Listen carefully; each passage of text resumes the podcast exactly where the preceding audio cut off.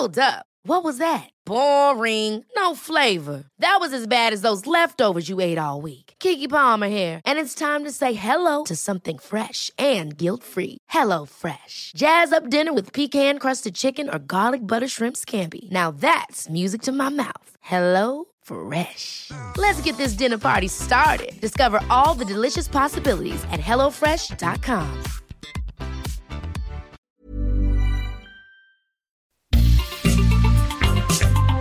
Heraldo Media Group presenta la información y el entretenimiento que usted necesita para estar enterado también en su descanso. Alejandro Sánchez y el informativo Heraldo fin de semana. Por el Heraldo Radio, con la H que sí suena y ahora también se escucha.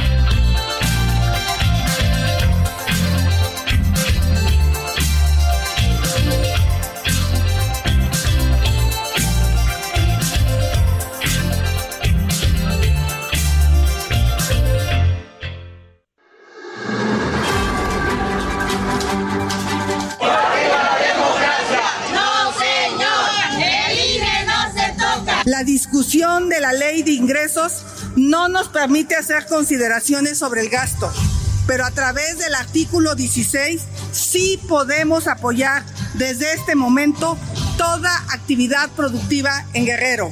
Lo podemos hacer mediante estímulos fiscales de tasa cero y así apoyar la recuperación económica.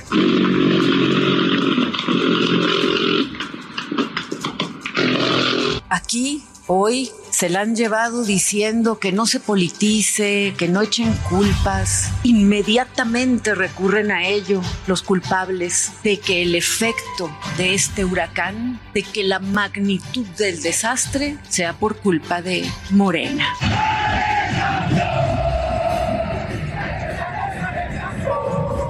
Con estos fideicomisos que se pretenden extinguir, estamos violando la Constitución. Primero, en el artículo 39 constitucional, porque todo poder dimana del pueblo.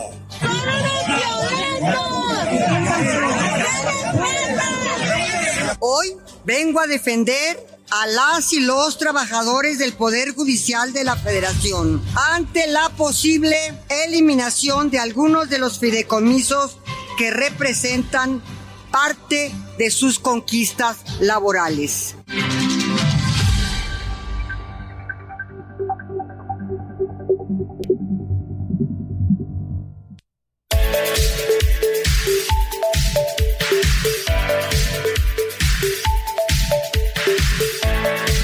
Muy buenos días, son las 7 de la mañana con dos minutos hora del centro del país.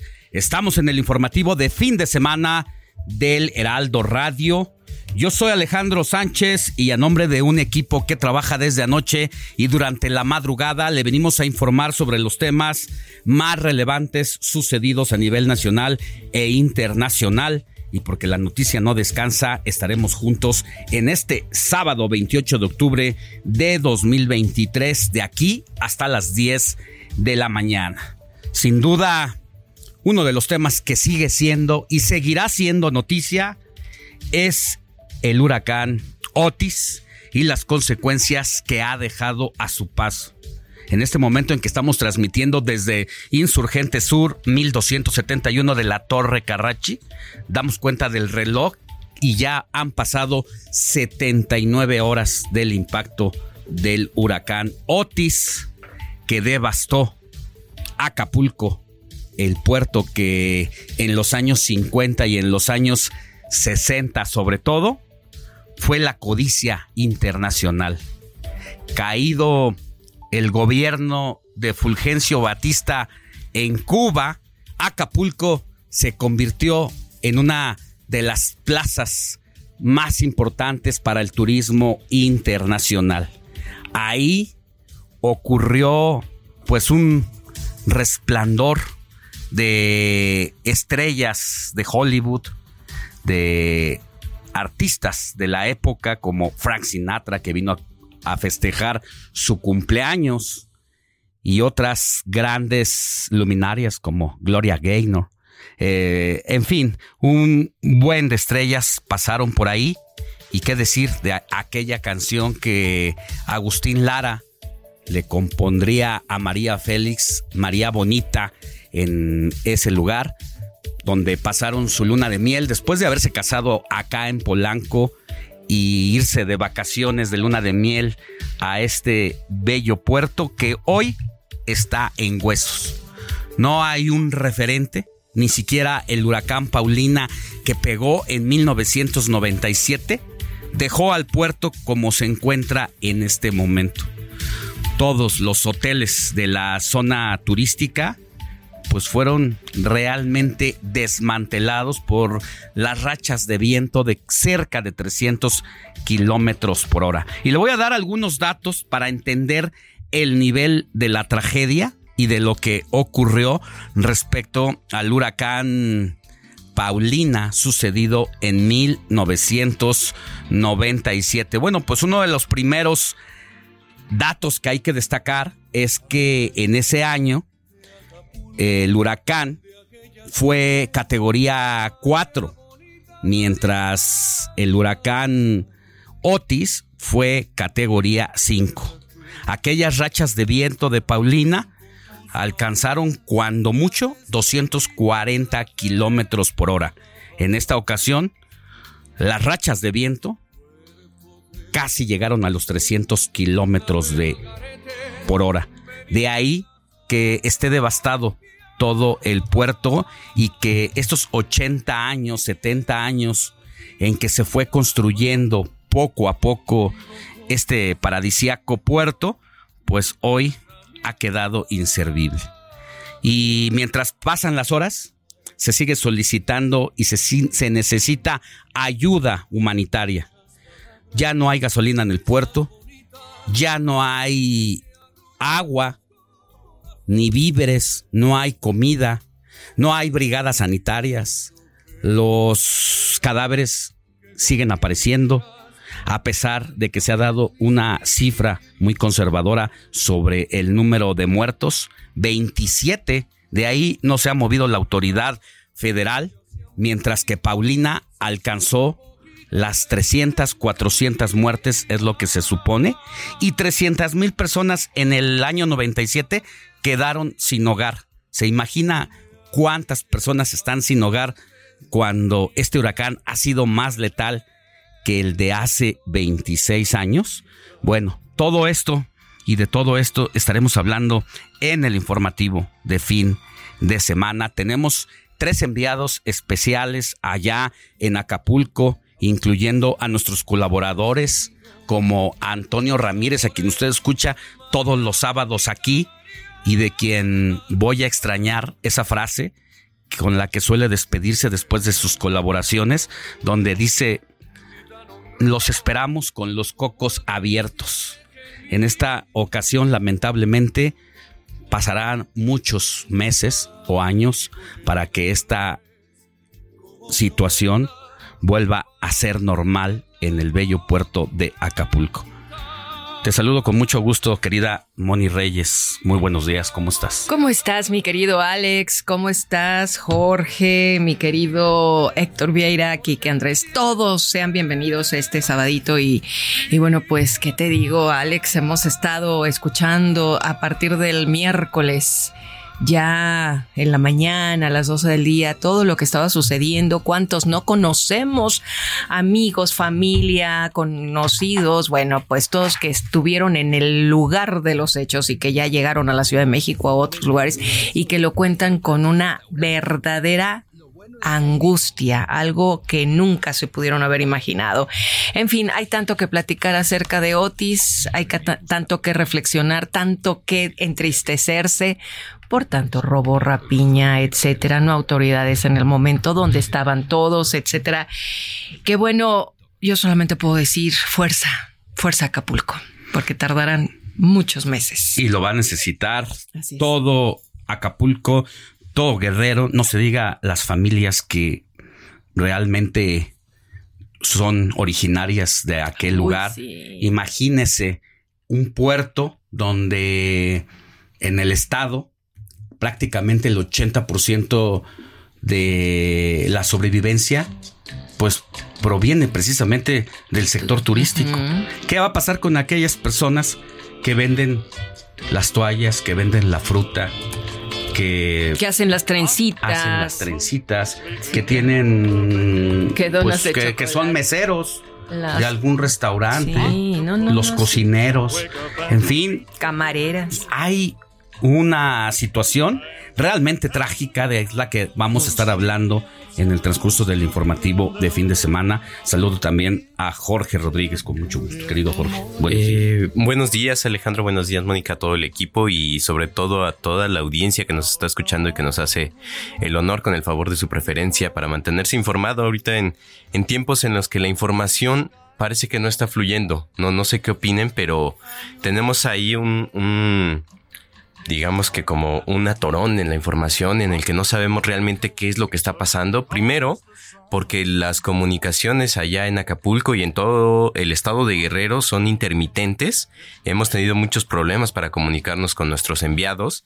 Hay que reconocer el trabajo que está haciendo nuestro corresponsal conductor Antonio Ramírez y sobre todo también al equipo que enviaron de aquí de Heraldo Media Group, al reportero Jorge Almaquio con Arturo Vega y Daniel Ojeda, que pues haciendo maravillas, haciendo lo imposible, están tratando de mantenernos informados y, desgraciadamente la gente con la que yo he podido hablar no da, no da buenas señales. Y sobre todo que también la comunicación está rota entre los familiares, ya sea que viven allá o que estaban de, descanso, porque la población que es migrante, que va y viene a la Ciudad de México o de algún otro punto porque tiene un departamento, una vivienda allá, es muy alta. Y hemos visto en las últimas horas cómo incluso eh, artistas, conductores de televisión, que o narran, como el caso de Silvia Pasquel, que estuvo desaparecida o incomunicada por más de 48 horas. No quiero imaginar lo que debe ser para un familiar estar con la angustia permanente, esperando a que tu ser querido te dé una señal chiquita de vida tan solo para saber que está con bien. Y eso es lo que estamos viendo en las redes sociales. Anoche antes de, dormir, todavía el transcurso de las 12, una de la mañana, nuestros corresponsales allá en Guerrero y las redes sociales dando señales de características de sus familiares porque siguen sin comunicarse. Precisamente por lo que dices, Jorge, porque se han caído las comunicaciones, como no se tienen referencia mm, desde, por lo menos desde el uso del celular que pues es reciente, que 20 años, no se había eh, incomunicado una zona como esta. Hemos vivido otros episodios. Como el temblor del 85. Como el temblor del 85, que hay que recordar que ahí pues lo que hizo la comunicación en gran medida fue la telefonía satelital, pero lo que ocurrió en 2017 los huracanes que ha habido, como el de Ingrid, el huracán Manuel, el huracán Alex, el huracán Stand en Chiapas, pues no había eh, no habíamos visto lo que ahora, o sea, así la, la población. Yo no quiero imaginar lo que debieron haber vivido las personas que les tocó estar en el ojo del huracán. En el año 2010, me tocó de ir de enviado a Tamaulipas por el asesinato de un candidato del Partido Revolucionario Institucional en Tamaulipas. El señor Torre Cantú, que después el hermano Egidio fue el que lo sucedió en el gobierno. Y cuando nos tocó llegar a hacer la cobertura, en medio de esa llegada intempestiva a Ciudad Victorias, a Ciudad Victoria, empezamos a tener una serie de llamados de protección civil, tanto a nivel nacional como a nivel local, por lo que estaba por ocurrir. La presencia del huracán Alex, la comunicación para que no salieras de tu casa o te fueras, fue desde el transcurso de la tarde. Comunicación que quienes estuvieron en Acapulco no recibieron porque hay que recordar que incluso todavía había eventos como la Convención Internacional Minera que junta a más de dos mil personas de distintas nacionalidades. A las 10 de la noche estaban recibiendo premios, el casco de plata, porque era un evento en el que la autoridad de protección civil dejó que corriera. Pero estoy dando un evento solamente para entender que no hubo quien cancelara y quien te llamara y te diera este aviso. Porque sí se avisó, Alex, lo que sabemos, el Centro de Huracanes de Miami sí le alertó. Hay información iba, de la alerta y el presidente de la República lo que dice, sí se avise y es verdad, el presidente avisó con un Twitter a las nueve de la noche.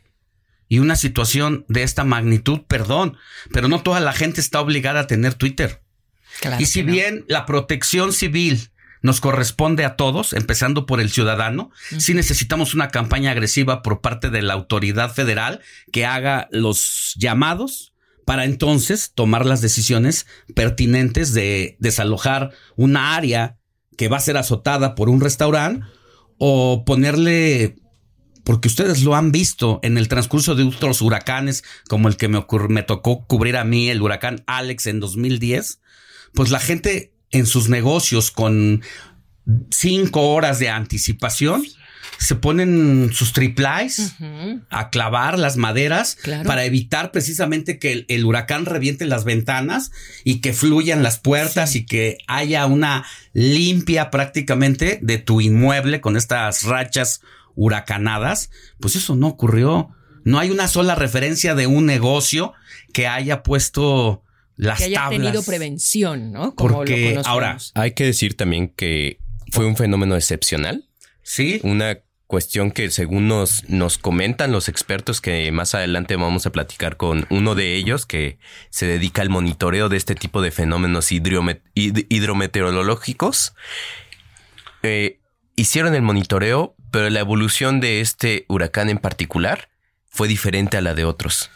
Primero, nunca había pegado en esa región de, de, de, la costa de Guerrero y nunca había pegado con esa fuerza, además de la evolución que tuvo. Pero estoy de acuerdo. Creo que, creo que no sé si, si se tomó a la ligera o si no estábamos preparados para este tipo de fenómenos, que es lo que nos van a decir. Completamente de acuerdo, el nacimiento de este volcán en un lapso según entiendo por todo lo que he leído, de 12 horas. 12 horas. En 12 horas se sabía que era una tormenta tropical y después se supo que podía amenazar pegando incluso en una escala de 3. Y ahí va en 2. Entonces, o sea, sí fue inédito por el nacimiento, por la evolución, pero tampoco sucedió y nació y se transformó en el transcurso de media o una hora. No. 12 horas creo que son, pues yo no sé si suficientes. Valiosas. Pero son valiosas, esa es la palabra. ¿Sabes qué pasa? para hacer eh, el llamado. La conexión con la ciudadanía es la que sí me llama la atención, porque digamos, la gente que estaba en la convención minera en el Hotel Princess, pues digamos que ellos estaban a la costa y es donde debieron estar más informados de cómo estaba la cosa, porque incluso estuvo la gobernadora. Eh, pero los vecinos, los vecinos literal dicen, creímos que era una simple lluvia. O sea, ni siquiera había conocimiento de que había ese fenómeno. porque no había pues, información, porque el gerente del hotel, el dueño del hotel, pues no tiene por qué estar eh, o por qué saber lo que está monitoreando eh, Senapred. Y para eso es la comunicación entre el gobierno, sus áreas de protección civil, esta institución en los Estados Unidos que hace los monitoreos. Es decir, sí había información, había elementos para tomar ciertas previsiones y se dejó correr la situación.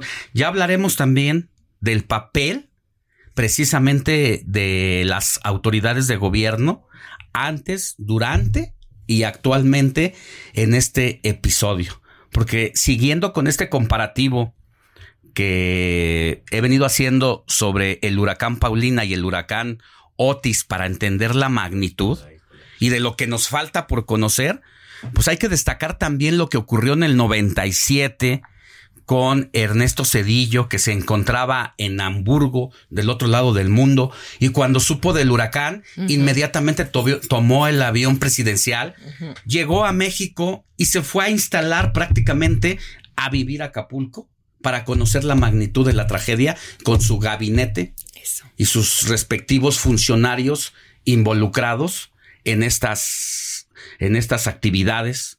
¿Qué decir también de Peña Nieto con el huracán eh, Manuel, el huracán Ingrid, que prácticamente pegó por el Golfo y pegó por el Atlántico? También estuvo allá con medio gabinete.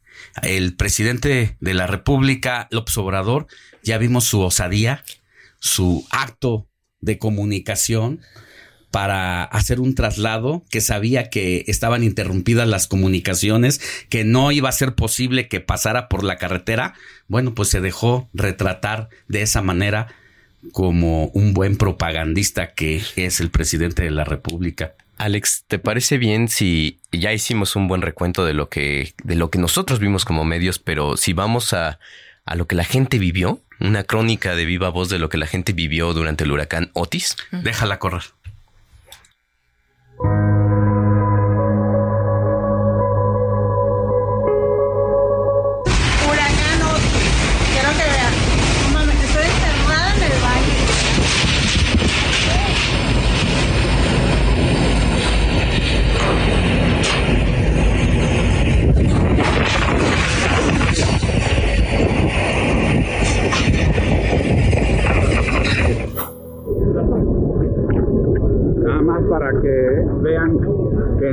no podemos ni movernos, está muy, muy duro. Oigan, eso es lo más duro que se siente, que se ve, está, no, no, no, está muy increíble Vientos que no, quién sabe qué vaya a pasar, Dios quiera y, nos proteja. Estamos aquí en la marina de, de Cabo Marqués. Está impresionante. Muy, muy. Por favor, necesitamos de su ayuda. Estamos en el Hotel Hudson en Acapulco. Estamos en el baño. Ya se rompieron las ventanas. El techo se está cayendo. Se está moviendo el hotel. Por favor, piso 16, habitación 1617, Hotel Hudson, Acapulco. Necesitamos su ayuda, por favor.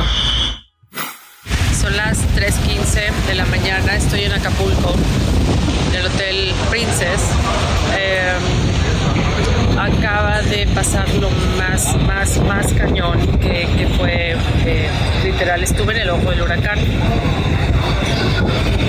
Eh, y bueno, me acaban de rescatar. Este, en algún momento, alrededor de las 11 de la, de la noche, se fue la luz y los vientos estuvieron a todo lo que da, 260 o más. Y me escondí en el closet y literal pues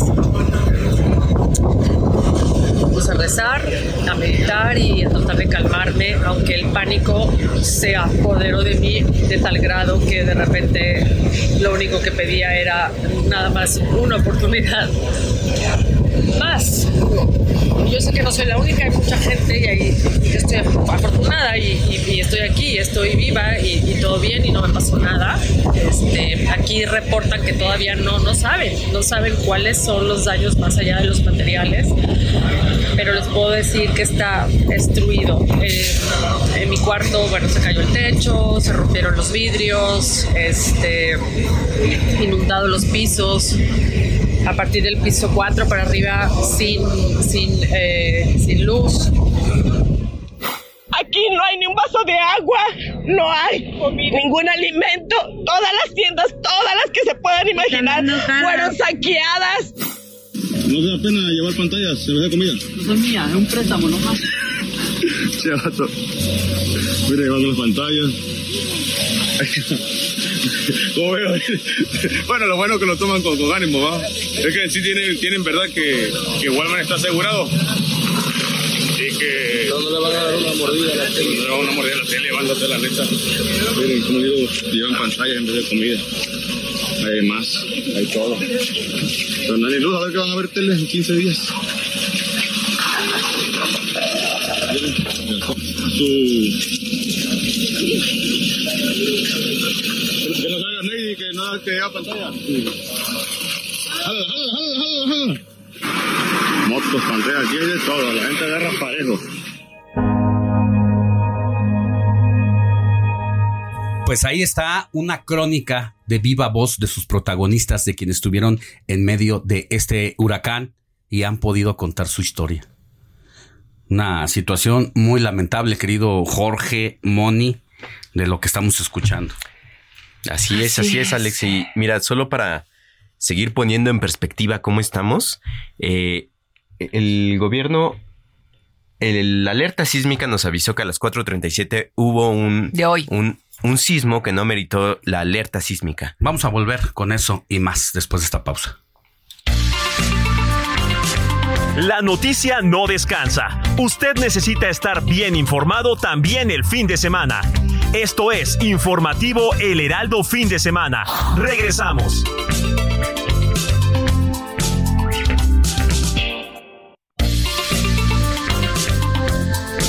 Siga en sintonía con la noticia.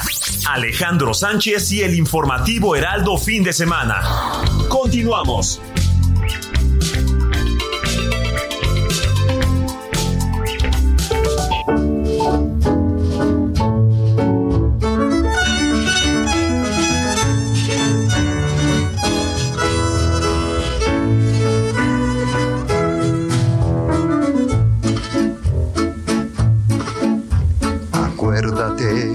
Acapulco, de aquellas noches, María bonita, María del alma. Acuérdate que en la playa, con tus manitas, las estrellitas las enjuagabas. Cuerpo del mar juguete, nave al garete, venían las olas, lo columpiaba. Mientras yo te miraba, lo digo con sentimiento, mi pensamiento me traicionaba.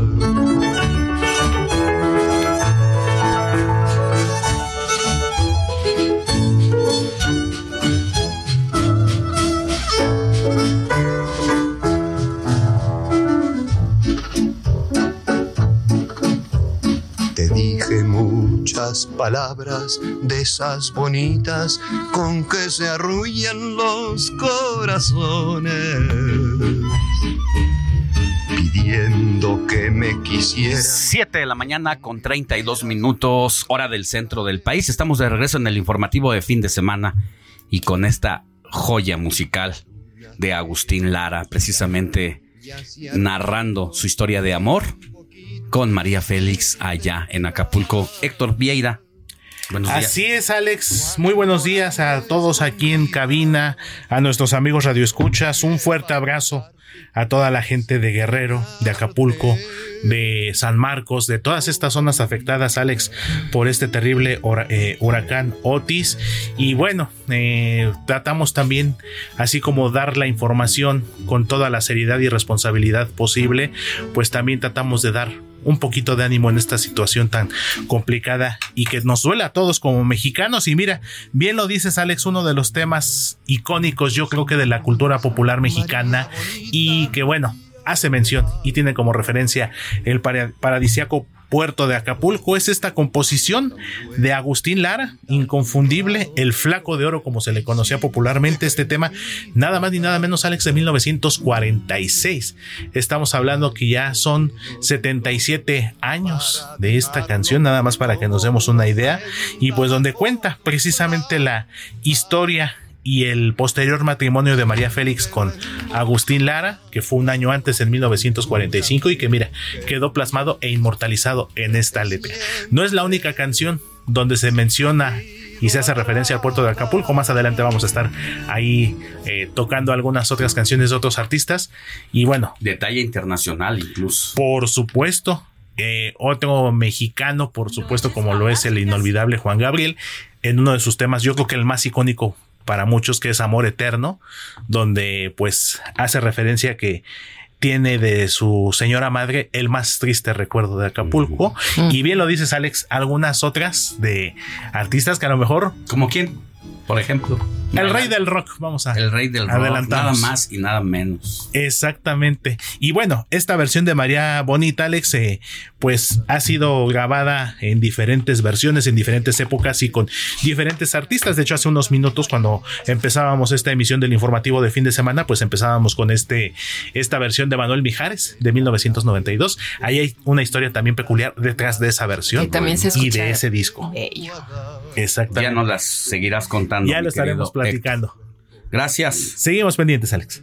Nave al garete, venían las olas, lo columpiaba. Mientras yo te miraba. Sigue a Alejandro Sánchez en Twitter, arroba Alex Sánchez MX.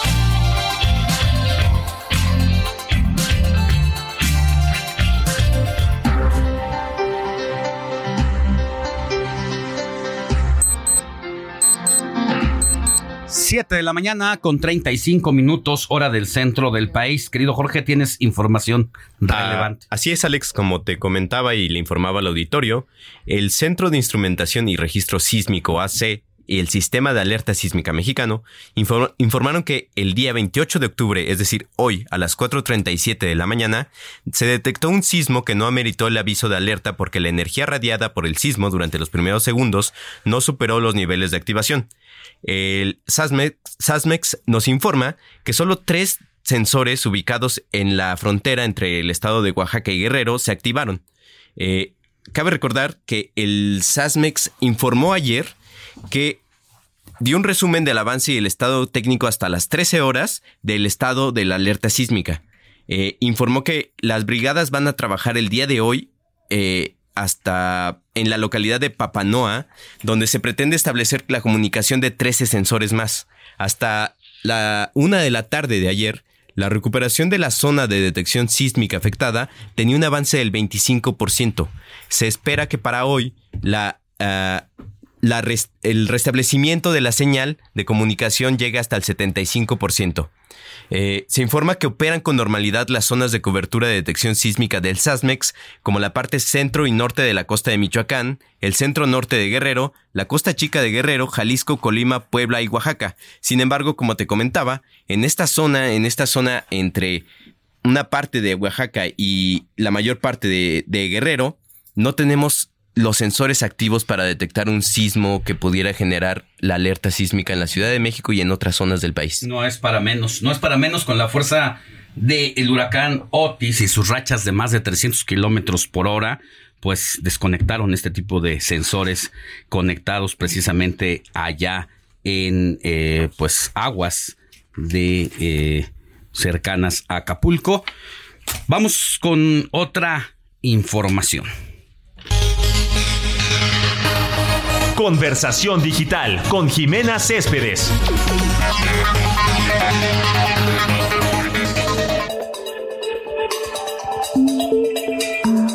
Como cada sábado es un gusto saludar a Jimena Céspedes, directora de MW Group, que se dedica a hacer análisis de lo que ha sido la conversación sociodigital de la semana y ya nos platicarás, querida Jime, si dentro de este análisis que realizas semana con semana alcanzaste algo del huracán Otis. Buenos días. Hola Alex, buenos días y buenos días al auditorio. Claro, o sea, esta semana el, el huracán desbancó desde las campañas políticas hasta, digamos, la guerra entre Palestina e Israel ha sido lo más mencionado desde el lunes prácticamente, el martes, y como nos ha pasado en las últimas semanas, todos los, digamos que las posturas de los internautas, más allá de las del huracán, porque digamos que lo primero, digamos que fue moviéndose la conversación, lo primero era sobre el huracán, dónde iba a pegar, eh, si iba a ser el tipo de categoría. Al día siguiente eh, lo que tendría que haber sido una conversación digital normal de dónde están, cuántos muertos, las imágenes, fue completamente desvirtuada desde el momento en donde salió el presidente de la República al día siguiente a decir no tenemos comunicación, no sabemos nada. Y entonces eso hizo que la conversación sociodigital otra vez pasara lo mismo que en los casos anteriores, y es que se desvirtúa en la medida en la que lo que está preocupado a los internautas es por la postura del gobierno en cada uno de los temas. Lo mismo pasó con la con, con los ataques de Israel, lo mismo nos ha ido pasando con los demás temas. Entonces, lo que ha venido, digamos, lo que ha hablado la audiencia ha sido principalmente es negativa hacia el gobierno. Empezó primero por eh, que se veía rebasado desde los mensajes del presidente, después por la desaparición del Fonden, y ahí la crítica eh, que circuló en todas partes del presidente tratando de llegar por tierra, sabiendo que no podía llegar por tierra. De ahí, digamos, los mensajes de gente de adentro en donde dijeron que ni siquiera les avisaron, o sea, que no hubo refuerzos, que fue lo que no hubo planeación. Y la última, que fue ya la del día de ayer, que era que todas las donaciones tenían que se estaban llevando por tierra, las estaban pues no puedo hablar la palabra de comiso, pero los estaban parando, digamos que en la carretera, que porque tendrían que entregarla era Sedena. Entonces todo esto ha hecho que haya, empezamos con un 71% de negativos hacia el gobierno, ya vamos en prácticamente un 80% del miércoles, ayer en la tarde, la última vez que lo medimos, y en general todo, todo es negativo hacia el gobierno, y obviamente pues la parte positiva que siempre se desprende de estos hechos en México es la solidaridad, los puntos de apoyo, las donaciones, las marcas que se unen, digamos, a, todas estas donaciones. Esa digamos que es la parte positiva que se tiene dentro de la red. Hay un dato que estás ofreciendo que se me hace interesante. El huracán nos pegó eh, la noche del entrada, la madrugada del miércoles, ¿de acuerdo?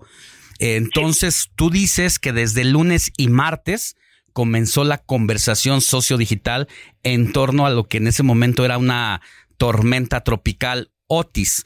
¿Qué es lo que se platicaba normalmente en estas primeras, o pues sí, 40, casi 48 horas que antecedieron a la conformación del huracán categoría 5, querida Jime?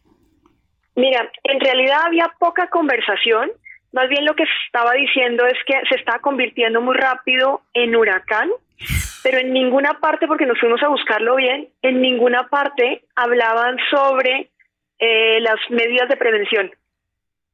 No eh, hubo mensajes de la, de la ciudadanía ni dentro de las redes sociales que se ven en otros casos, por ejemplo, tú lo ves en los casos en donde va a golpear, por ejemplo, en Baja California ha pasado, o incluso en donde se le pide a la gente que se mueva en Jalisco, en algunos de los de las tormentas tropicales que este incluso, exacto. en Estados Unidos. Esto es muy importante que es lo que estás revelando. Aquí en ninguna parte hubo esos mensajes. Sí, es muy importante lo que estás revelando, Jime, porque aun cuando se trata de tormentas tropicales o incluso huracán categoría 1 o 2, ya la autoridad de protección civil es la que comienza a hacer esta especie de perifoneo por todos los medios, tanto por radio, televisión, prensa, incluso calles y no se diga ahora el uso de las redes sociales. Eso exactamente es lo que no vimos para enfrentar el huracán Otis hasta las nueve de la noche del miércoles, cuando fue que pegó eh, unas horas antes y que es con lo que se defiende el presidente. Sí avisé un tuit, pero no hubo una movilización de parte de las autoridades de protección civil. Es más, ya pasó el huracán y seguimos sin saber de las de la titular de Protección Civil Nacional, Laura Velázquez. Una sola palabra no ha emitido en torno a esta situación. Exactamente, y es parte de lo que le ha criticado, eh, digamos, los, la, sociedad civil aquí en general, que en este caso no hubo, aparte de la prevención, hay un completo, el, el incluso no, no, sé si dice que hubo algunos mensajes el jueves que están preguntando que si no había censura de la prensa porque había muy poca información, más allá de las imágenes que salían en redes sociales y que lograron salir el miércoles como en la tarde, o sea, y que eran las mismas que se circulaban entre todos, que era como la del Princess eh, y otras ahí sobre de, de, la, de, de Playa de Salvo esas no había nada más. Entonces ya después lo que fue haciendo la sociedad civil es generar mensajes, incluso parte de lo que ha funcionado han sido los chats de los vecinos que comenzaron a funcionar hasta el día de ayer todavía hablaba gente que preguntaba que si sabían cómo había quedado determinado lugar o de tal departamento o tal conjunto, porque en general la gente no solamente no sabía, sino que los chats de vecinos todavía no estaban funcionando porque la gente no tenía red. Entonces, a partir de ahí es que comienza, a partir de ayer prácticamente es que ya comienzan a funcionar esos y ya se comienza a ver la realidad de los daños, pero los está haciendo la misma sociedad civil, no está, eh, digamos que el gobierno en general, ni, ni federal ni local, eh, avisando eso. O sea, todavía no sabemos cuántos muertos hubo. Uy, híjole, qué, qué, qué situación. Gracias por este análisis, por estos datos, querida Jimena. Eh, vamos a estar pendientes de lo que ocurra y ya será interesante saber cómo evoluciona para la siguiente semana, porque todavía falta muchísimo por conocer de la verdadera tragedia. Yo creo que a estas alturas, cuando llevamos más de 80 horas, todavía no tenemos la dimensión y el del, del impacto de lo que realmente significa eh, Otis para los habitantes de Guerrero, sobre todo para los que viven muy cerca de la costa. Ya medio vimos algo en Coyuca de Benítez, que es una población aledaña a Acapulco, pero faltan muchas comunidades más que siguen sin comunicación a este día del el sábado y que conforme vayamos explorando estos territorios van a ir saliendo muchas cosas. Gracias, querida Jime, que tengas buen día. Igualmente, Alex, feliz fin de semana. Y vámonos ahora hasta Guerrero, precisamente con nuestro enviado especial, Jorge Almaquio, quien ha tenido que hacer pues una serie de malabares prácticamente. Eh, han dado asalto en mata por distintas partes de Guerrero para hacer lo que más sabe que es eh, hacer las transmisiones para las distintas plataformas, las distintas plataformas del Heraldo Media Group. Y ahorita tuvimos suerte de agarrarte, mi querido Jorge, porque sigue el problema de las comunicaciones.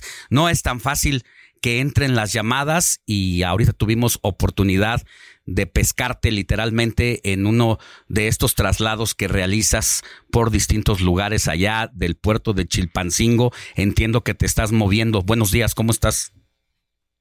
¿Qué tal, Alejandro? ¿Cómo te va? Muy buenos días a los amigos del auditorio. Efectivamente, estamos ahorita en estos momentos todavía en Chilpancingo. Aquí sí hay comunicación, hay luz, por supuesto, y todo eso no afectó tanto el paso del huracán Otis como en Acapulco, en donde, pues, eh, definitivamente la, el, es devastadoramente desolador el panorama que se vive en el puerto de Acapulco tras el paso del huracán. Y bueno, los daños son incalculables y exponencialmente mayores a los que se han registrado con un sismo de gran magnitud. Recordando que Guerrero, Alex, bueno, pues también es una zona sísmica y lo que comentaba la compañera eh, que me antecedió es que efectivamente apenas está llegando la comunicación a Acapulco, no hay luz. Estuvimos ayer alrededor hasta las 12 de la noche aproximadamente y es increíble cómo ves Acapulco totalmente oscuro. Ah, no hay luz, no hay luz, se, se, ve. Es más, la, el cielo se alcanza a ver eh, maravilloso por la falta de luz en esta zona de, de, desastre que pues lamentablemente está, está sufriendo todavía de esta incomunicación, de falta de víveres, de eh, atención de las autoridades porque pues después de la rapiña que se registró en todos los comercios de este puerto, pues definitivamente la gente, aunque tenga recursos, pues no tiene que comprar. No hay comida, no hay carne, no hay eh, eh, pues insumos.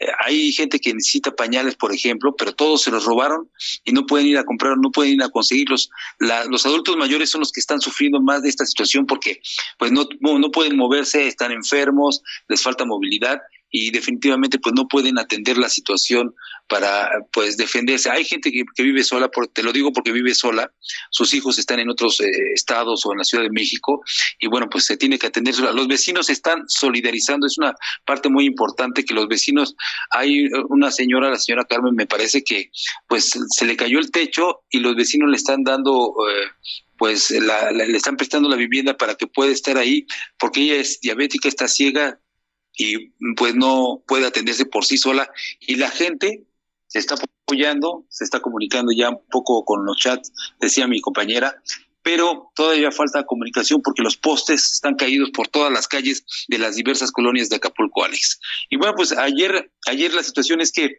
se empezó a dar este éxodo de los turistas nacionales y extranjeros. Los habitantes de Acapulco también iniciaron este éxodo ante la falta de trabajo, servicios, alimentos y agua. Con cara de susto, desesperanzados ante la apertura de vías de comunicación, bueno, pues decidieron tomar sus cosas, sus maletas, sus bolsas, para regresar a sus casas después de que lo que sería unos días en la playa se convirtió en horas de verdadero terror.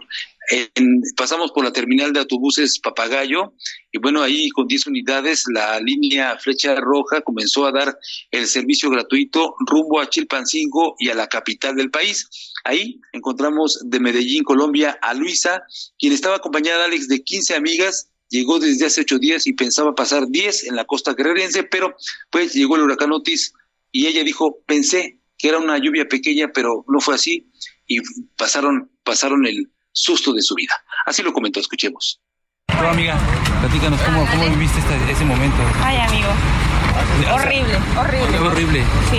Pues la verdad pensamos que era como una lluviecita y ya. Y cuando de repente las ventanas volaron, pero gracias a Dios no nos pasó nada, nuestras cosas sanas, los papeles, todo porque imagínense donde hubiésemos perdido los papeles más que como somos extranjeras. Sí, claro. Pero gracias a Dios bien. Empezar de nuevo desde cero, dijo al Heraldo Media Group Aurora Moreno, quien tenía 15 años o tiene 15 años viviendo aquí en Acapulco, vino a trabajar y bueno, tenía oportunidad de trabajo aquí en el, en el área de limpieza, pero ante esta situación de desastre, el trabajo se acabó, le dieron dos meses de chance para que eh, volviera a ver si ya ah, se reactivaba esta actividad aquí en Acapulco y bueno, nunca imaginó un desastre eh, como el que se vivió en la zona y perder como mucha gente, su patrimonio forjado con su trabajo. Sus palabras. Empezar otra vez de nuevo desde cero, más que nada. Yo aquí estoy sola, la verdad no tengo familia aquí, y mi familia está más que nada allá y lo que yo estaba aquí era por mi trabajo y eso. Refrigerador, televisión, cama, todo, o sea, techo, el techo del, de la vivienda donde rentaba mal como todos y ya queremos regresar fue lo que comentó una mujer de acento francés cuando la abordamos, no quiso dar su nombre, se dirigía a ella con sus dos hijos, su marido y otra persona más que bajaban muy asustados, por supuesto, ya querían irse efectivamente eh, Alejandro y bueno, cuando bajaba eh, pues pagó el taxi y ¿qué crees? ¿Cuánto le cobraba el taxi a esta mujer? Ah, dos mil pesos. Dos mil pesos nada más por un viaje Exactamente, aprovechando de la situación y que pues es extranjera, yo creo que nos le vieron cara de turista y bueno, pues aprovecharon esta situación lamentable, por supuesto, y bueno, ya la mujer subió al autobús y se dirigió a la Ciudad de México para pues ya olvidarse de este momento tan eh, fuerte que vivieron hace unos días aquí en Acapulco. Y bueno, de esta manera ya se espera que hoy se empiece a reactivar, por supuesto, la ayuda, Alejandro. Ya empezaron a llegar los víveres, aunque la gente sigue pidiendo, exigiendo, clamando para que lleguen los apoyos, lleguen los víveres y puedan pues, enfrentar esta situación que todavía se espera larga, eh, Alejandro, porque bueno, pues apenas empiezan los trabajos de limpieza aquí en el puerto de Acapulco, Alex. Oye, si te parece bien, querido Jorge, vamos a regresar contigo más adelante si es que tenemos oportunidad de la comunicación nos lo permite y seguir platicando un poco más porque sé que tienes muchas historias que contarnos y sobre todo pues hablar también de esta situación de la ayuda humanitaria que está concentrando el gobierno que no ha permitido a la sociedad civil organizarse, solidarizarse para ayudar a los hermanos eh, acapulqueños de Guerrero, eh, donde incluso en Acapulco el valor del dinero ahorita no, no, no, no, no tiene peso, no de nada sirve traer dinero en la bolsa si no tienes que comprar a dónde ir, porque además todos los negocios, entiendo, han sido saqueados. Sí, Alejandro, efectivamente estamos recorriendo con varios compañeros aquí esta zona de Acapulco, varias colonias, eh, eh, y en, serio, todas las tiendas que vimos, por ejemplo, de estas llamadas OXO, las los, ah, tiendas autodepartamentales, eh, los comercios que tenían comida, pues todos, todos, todos, todos, todos los que vimos estaban saqueados todos. Y entonces es una situación lamentable que incluso la misma gente de aquí Acapulco decía qué vergüenza que algunas personas, porque no son todos, por supuesto, hay que aclararlo, no toda la gente se prestó para esta situación, pues hayan hecho este tipo de situaciones que ponen en riesgo a la gente misma porque no pueden comprar absolutamente nada, Alex. Bueno, y todavía escuchábamos las declaraciones de quien es la alcaldesa de Acapulco, Abelina López, diciendo que los saqueos son cohesión social.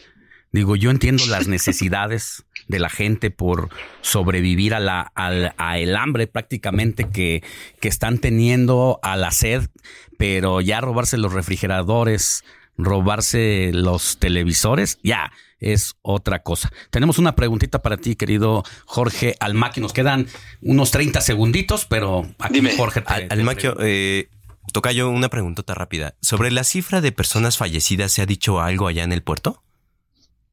No, aquí no se ha escuchado nada. ah, se había hablado la cifra oficial que eran de 27 personas y cuatro desaparecidos. Se hablaba el día de ayer. Ayer encontramos, eh, hoy fue otra situación que eh, en la playa atrás del Hotel Emporio encontramos eh, un cadáver. Lo vimos de cerca. Estaba ahí el cadáver. Tenía tres Vamos a regresar decían. contigo, querido Jorge. Vamos a una pausa. La noticia no descansa. Usted necesita estar bien informado también el fin de semana. Esto es Informativo El Heraldo Fin de Semana. Regresamos.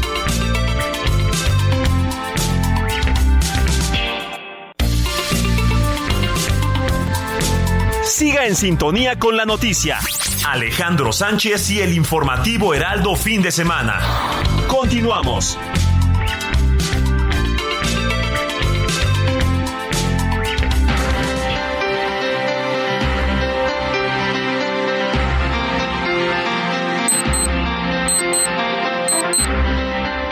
Ocho de la mañana en punto. Regresamos con Jorge Almaquio, que nos narraba precisamente este momento en el que, junto con un grupo de reporteros haciendo su recorrido allá por la zona devastada, encontraste, pudieron ver un cadáver, decías, querido Jorge. Sí, efectivamente, en esos recorridos que realizamos mi compañero periodista gráfico Daniel Ojeda y mi compañero de video, periodista de video Arturo Vega Vivanco, bueno, pues encontramos en estos recorridos diversas historias, como tú lo dices, y también pues encontramos este cadáver af- desafortunadamente que eh, pues se encontraba en la playa, en la parte trasera del eh, el hotel de Emporio, y bueno, pues ya tenía tres días ahí, eh, ya eh, estaba en estado de putrefacción, eh, se, eh, tenía un olor fétido, por supuesto, y bueno, pues ya después del reporte que realizamos, llegaron las, eh, los elementos de la Guardia Nacional y recogieron este, este cuerpo que lamentablemente pues murió precisamente durante el paso del huracán Otis en este puerto. De- desafortunadamente, bueno, pues la gente dice que se esperan lamentablemente más, eh, eh, encontrar más cuerpos porque, bueno, pues todavía no se limpian los escombros, todavía no se levantan todos los daños que se registraron con el paso del fenómeno meteorológico y, y, bueno, pues hay gente que sigue buscando a sus familiares, no los encuentran, hay incomunicación, te reitero Alejandro, pero bueno, pues vamos a ver si ya en los próximos días, en esto, a partir de hoy, pues se dan ya eh, un poquito más de esperanza para toda la gente de aquí de Acapulco porque está sufriendo por toda esta situación, Alejandro. Bueno, pues más adelante volvemos contigo si tenemos suerte de contactarte. Cuídense mucho, Jorge, que tengan buen día. Buen día, buen día, hasta luego. Alejandro Sánchez y el informativo Heraldo Fin de Semana. Comparte tus comentarios y denuncias en el WhatsApp del informativo Fin de Semana. Escríbenos o envíanos un mensaje de voz al 55 91 63 51 19.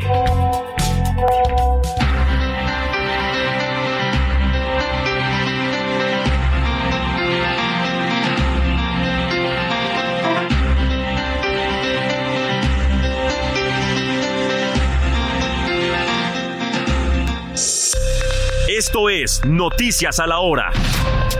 Heraldo Radio le informa.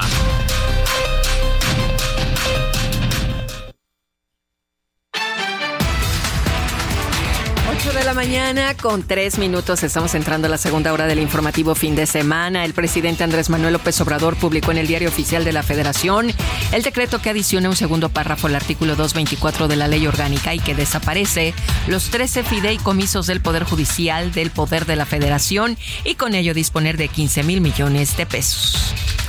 Este viernes Movimiento Ciudadano arrancó el camino para definir a su candidato presidencial al lanzar la convocatoria para definir las candidaturas a la presidencia, diputaciones federales y senadurías. Entre los requisitos que pide el partido a los aspirantes a la candidatura presidencial es recabar 500 mil firmas que respalden sus aspiraciones rumbo al 2024. Por acuerdo de la Comisión Nacional de Elecciones se dio a conocer que los resultados de las encuestas para definir a las coordinaciones de defensa de la transformación en nueve entidades federativas se darán a conocer el próximo 10 de noviembre.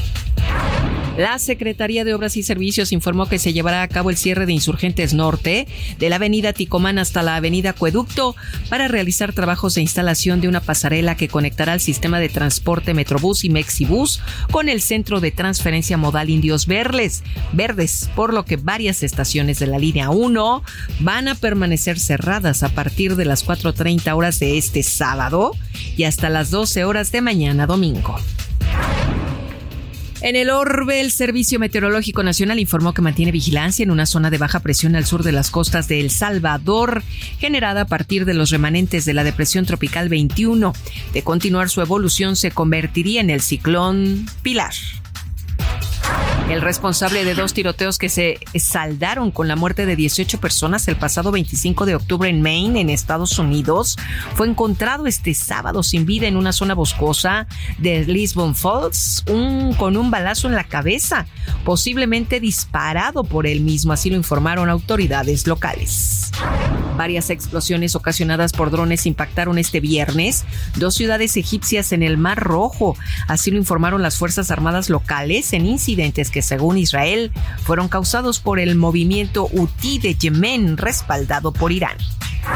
El Papa Francisco presidió en la Basílica de San Pedro la jornada de oración, ayuno y penitencia por la paz en el mundo, esto con el rezo del rosario, junto con la adoración eucarística y con un mensaje dirigiéndose a la Virgen María como Reina de la Paz. Sigan con nosotros, los invitamos a que nos escriban al WhatsApp 55 91 63 51 19 para que se pongan en contacto. Les saluda Mónica Reyes. Esto fue Noticias a la Hora. Siga informado, un servicio de Heraldo Media Group. Entrevista, informativo fin de semana.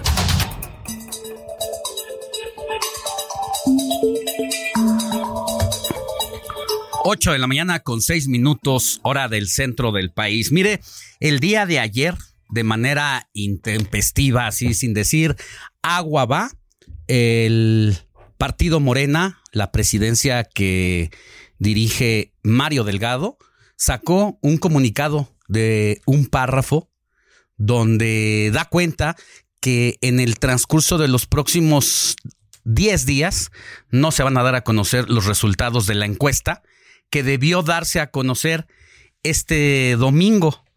Por acuerdo de la Comisión Nacional de Elecciones, se informa que los resultados de la encuesta para definir a los coordinadores de defensa de la transformación en nueve entidades federativas se darán a conocer hasta el próximo viernes 10 de noviembre. ¿Cuáles fueron los motivos? Pues simple y sencillamente no los da a conocer el Comité Nacional ni la Comisión Nacional de Elecciones. Y lo que se dice de manera extraoficial, bueno, pues es que se le descompuso el tablero a el partido Morena para designar a quienes van a ser, en otras palabras, pues prácticamente sus candidatos a las ocho gubernaturas del país y la jefatura de gobierno de la Ciudad de México. Yo agradezco que esté en la línea telefónica a Eric Cisneros, uno de los aspirantes al gobierno de Veracruz, bueno, aunque dicho de otra manera, a la representación del Comité de Defensa y que de acuerdo con la encuesta del Heraldo de México, Poligrama, la exsecretaria de Energía de Gobierno de México, eh, Rocío Nale, pues se perfila como la coordinadora de los comités de defensa al llegar con 32.7% de la preferencia. Sin embargo, en segunda posición se encuentra Eric Cisneros, exsecretario de Gobierno de Cuitlagua García, quien obtuvo 18.4% y quien está en la línea telefónica. Don Eric, muy buenos días. Gracias por tomarnos la llamada. ¿Cómo está? Buenos días, Alejandro. Qué gusto saludarlo, poder llegar a tu amplia audiencia. Muy contentos, muy entusiasmados. Concluimos este viernes una serie de recorridos por el estado de Veracruz, platicando con la gente, atendiendo a los medios de comunicación que para nosotros son muy, muy importantes, platicando en diferentes entrevistas de radio, de televisión. Y bueno, pues con un balance muy, muy positivo, como tú lo decías, el Comité Ejecutivo Nacional ha postergado, ha pospuesto este, este resultado para el día 10 y nosotros somos respetuosos de, nuestro, de las decisiones que toma el Comité Nacional. Y bueno, lo dije el día que estuve en entrevista de radio con ustedes, lo reitero hoy, que bueno, ustedes presentaron una encuesta que difiere mucho de la que nosotros tenemos y de la que ustedes seguramente van a conocer y van a conocer todos los mexicanos y veracruzanos, por supuesto, el día 10. ¿Sí? ¿Por qué? Pues porque somos personas que permanentemente hemos estado trabajando con la gente, con mucha humildad.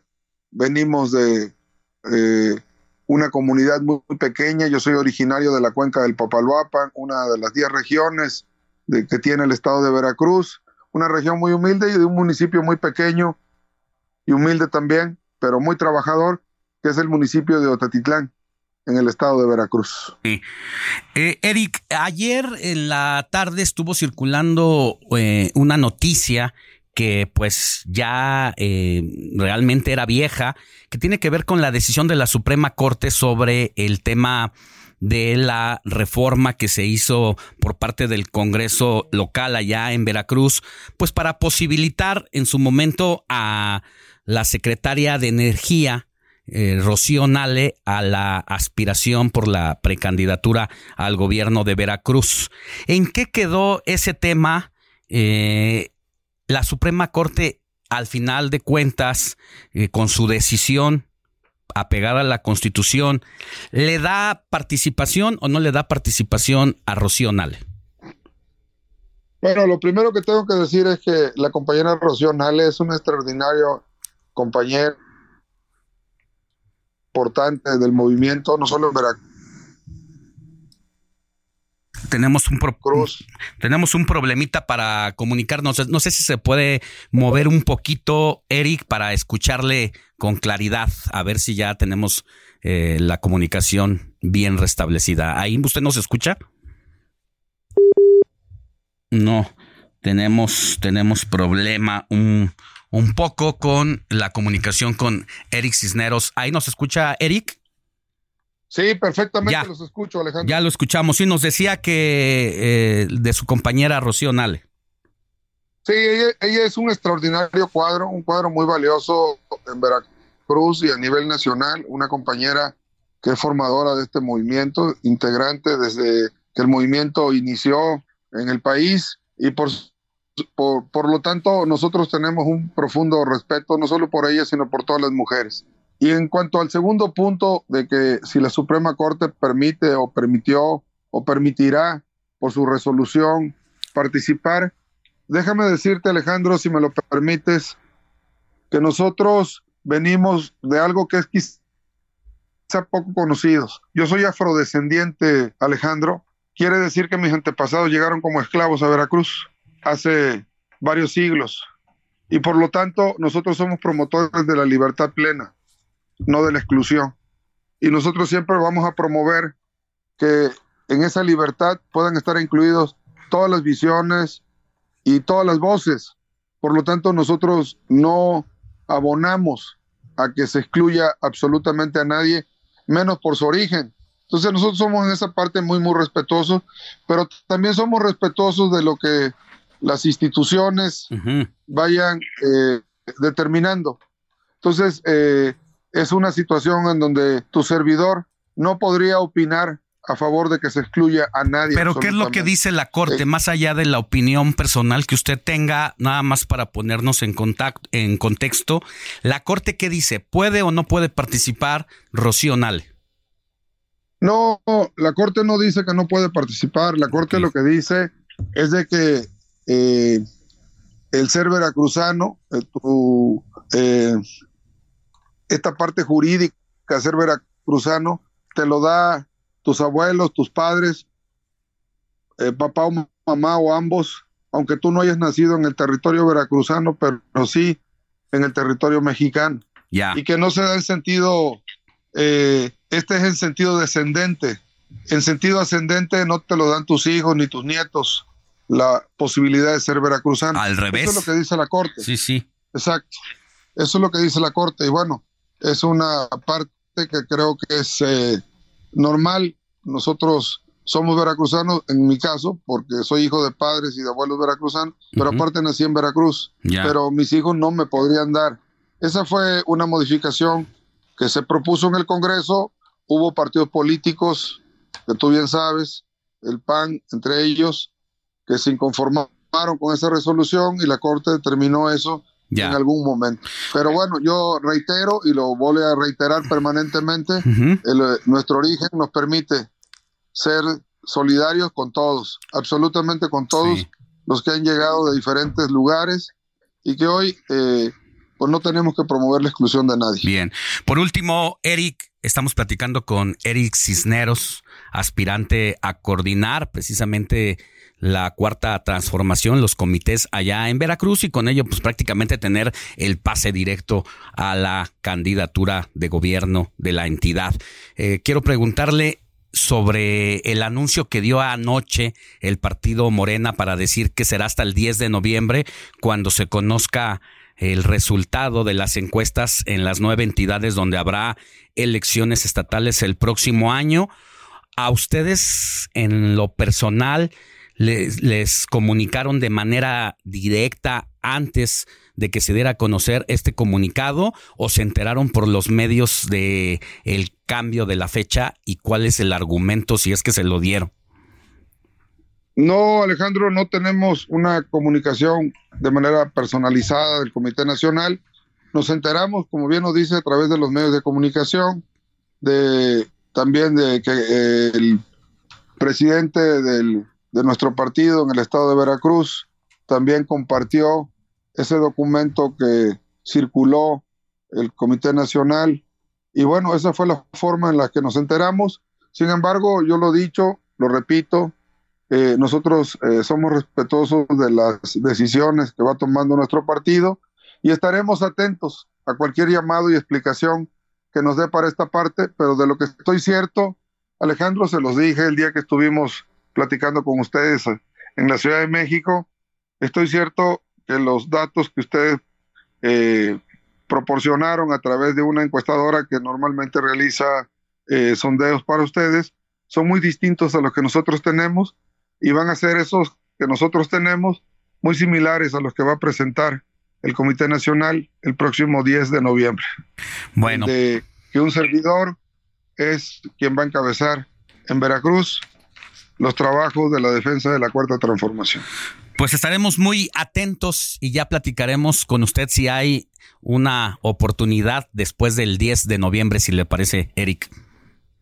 Si me lo permiten, con mucho gusto y por supuesto que siempre cualquier información estará a debate, pero el tiempo siempre devela la verdad. Les mando un gran abrazo, un saludo a todos. Mucha suerte, cuídese, hasta luego. Gracias. Sigue a Alejandro Sánchez en Twitter, arroba Alex Sánchez MX.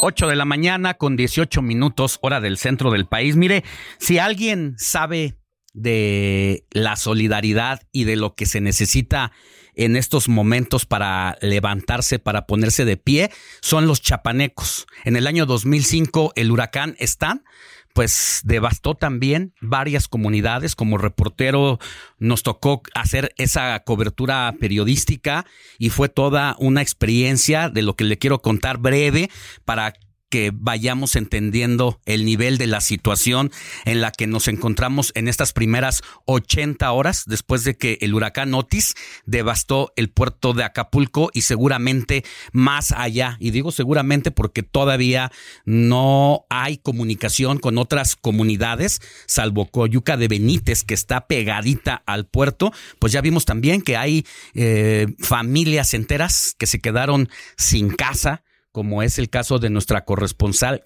Carla Benítez, a quien eh, realmente el huracán Otis se llevó su casa. Ella sobrevivió de milagro junto con su familia, pero no tiene dónde quedarse. Es más, ni siquiera está en huesos la casa, simple y sencillamente ya no existe. Sobrevivió de puro milagro.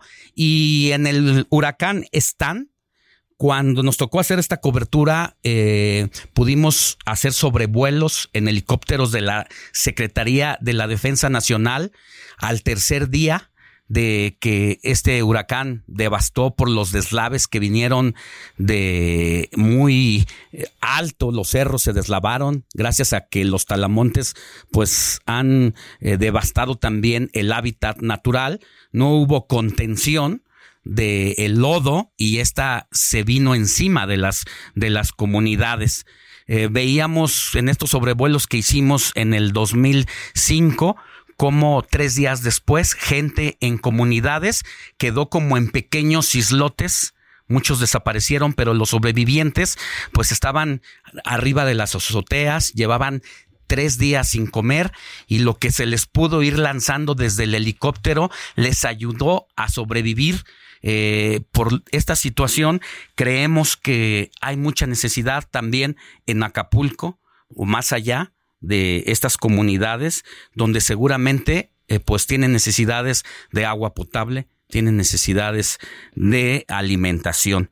Y más de 100, de 100 centros de acopio han sido instalados en Chiapas para apoyar a los damnificados de Guerrero. Lisette Coello, tú tienes todos los detalles. Buenos días. Lisette Coello. Buen día. Informarte que más de 124 centros de acopio abrió el sistema DIF Chiapas en territorio estatal para recaudar alimentos no perecederos y así ayudar a los damnificados del estado de Guerrero afectados por el paso del huracán Otis. Así lo informó Delia María González Flandes, directora general de la institución. A esta labor humanitaria también se sumarán los 124 DIF municipales del estado sureño, así como el centro de acopio instalado en las oficinas centrales y uno más que se abrirá en las próximas horas en la colonia Laguitos al poniente de la capital chiapaneca.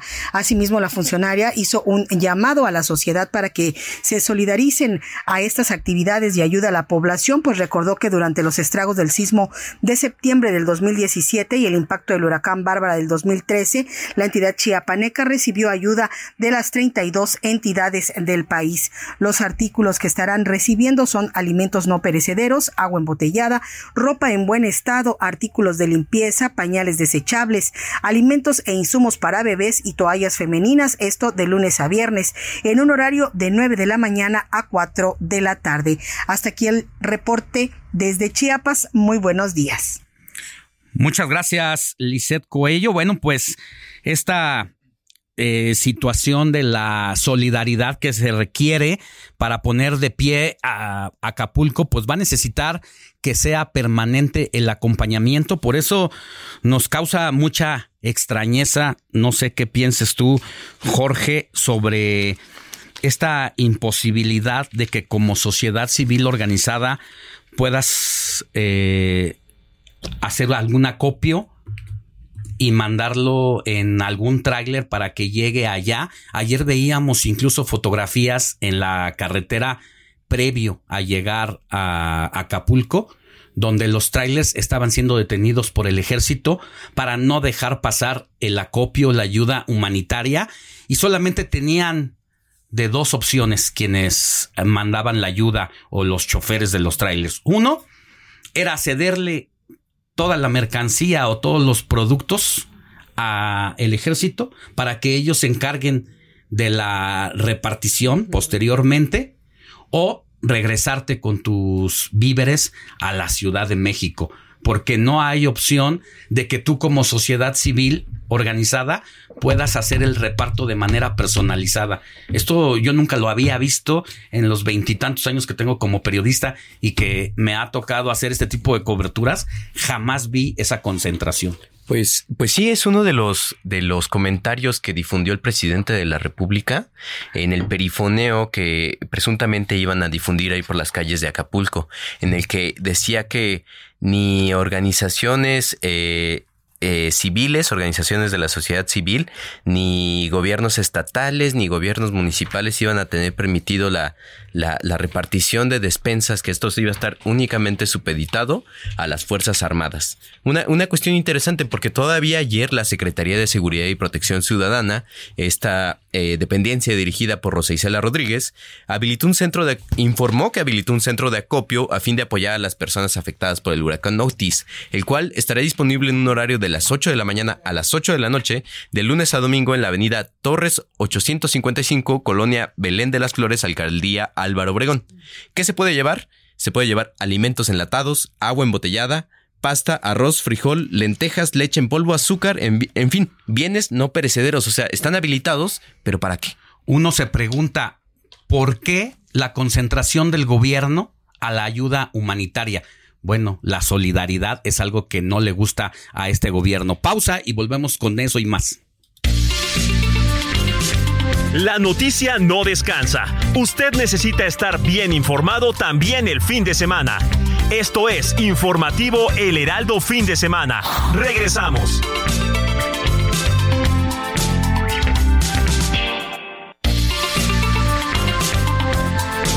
Siga en sintonía con la noticia. Alejandro Sánchez y el Informativo Heraldo Fin de Semana. Continuamos.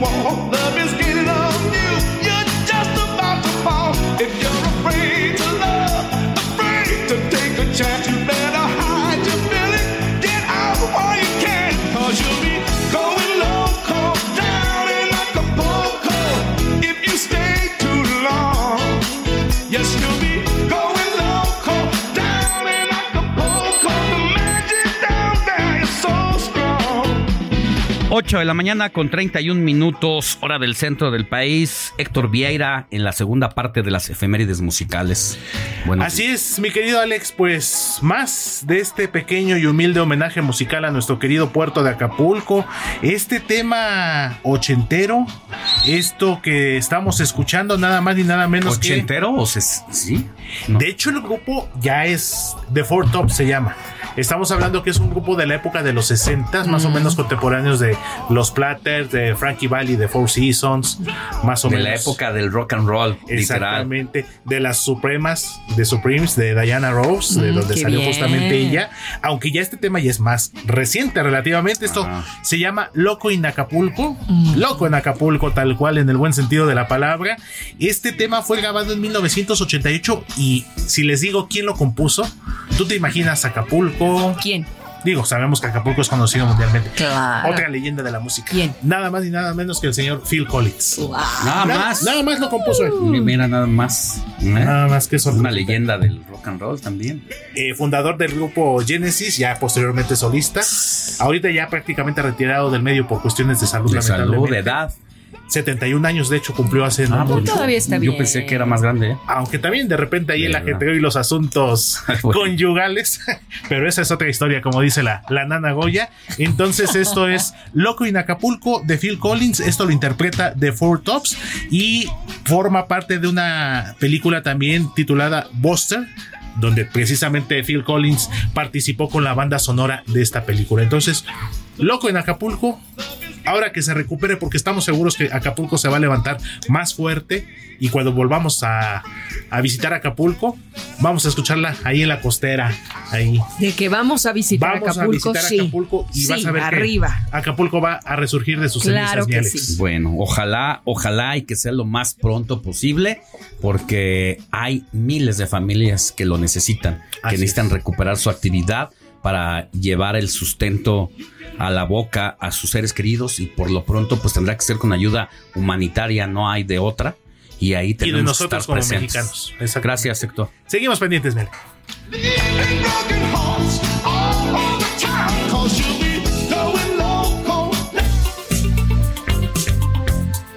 Sigue a Alejandro Sánchez en Twitter, arroba Alex Sánchez MX.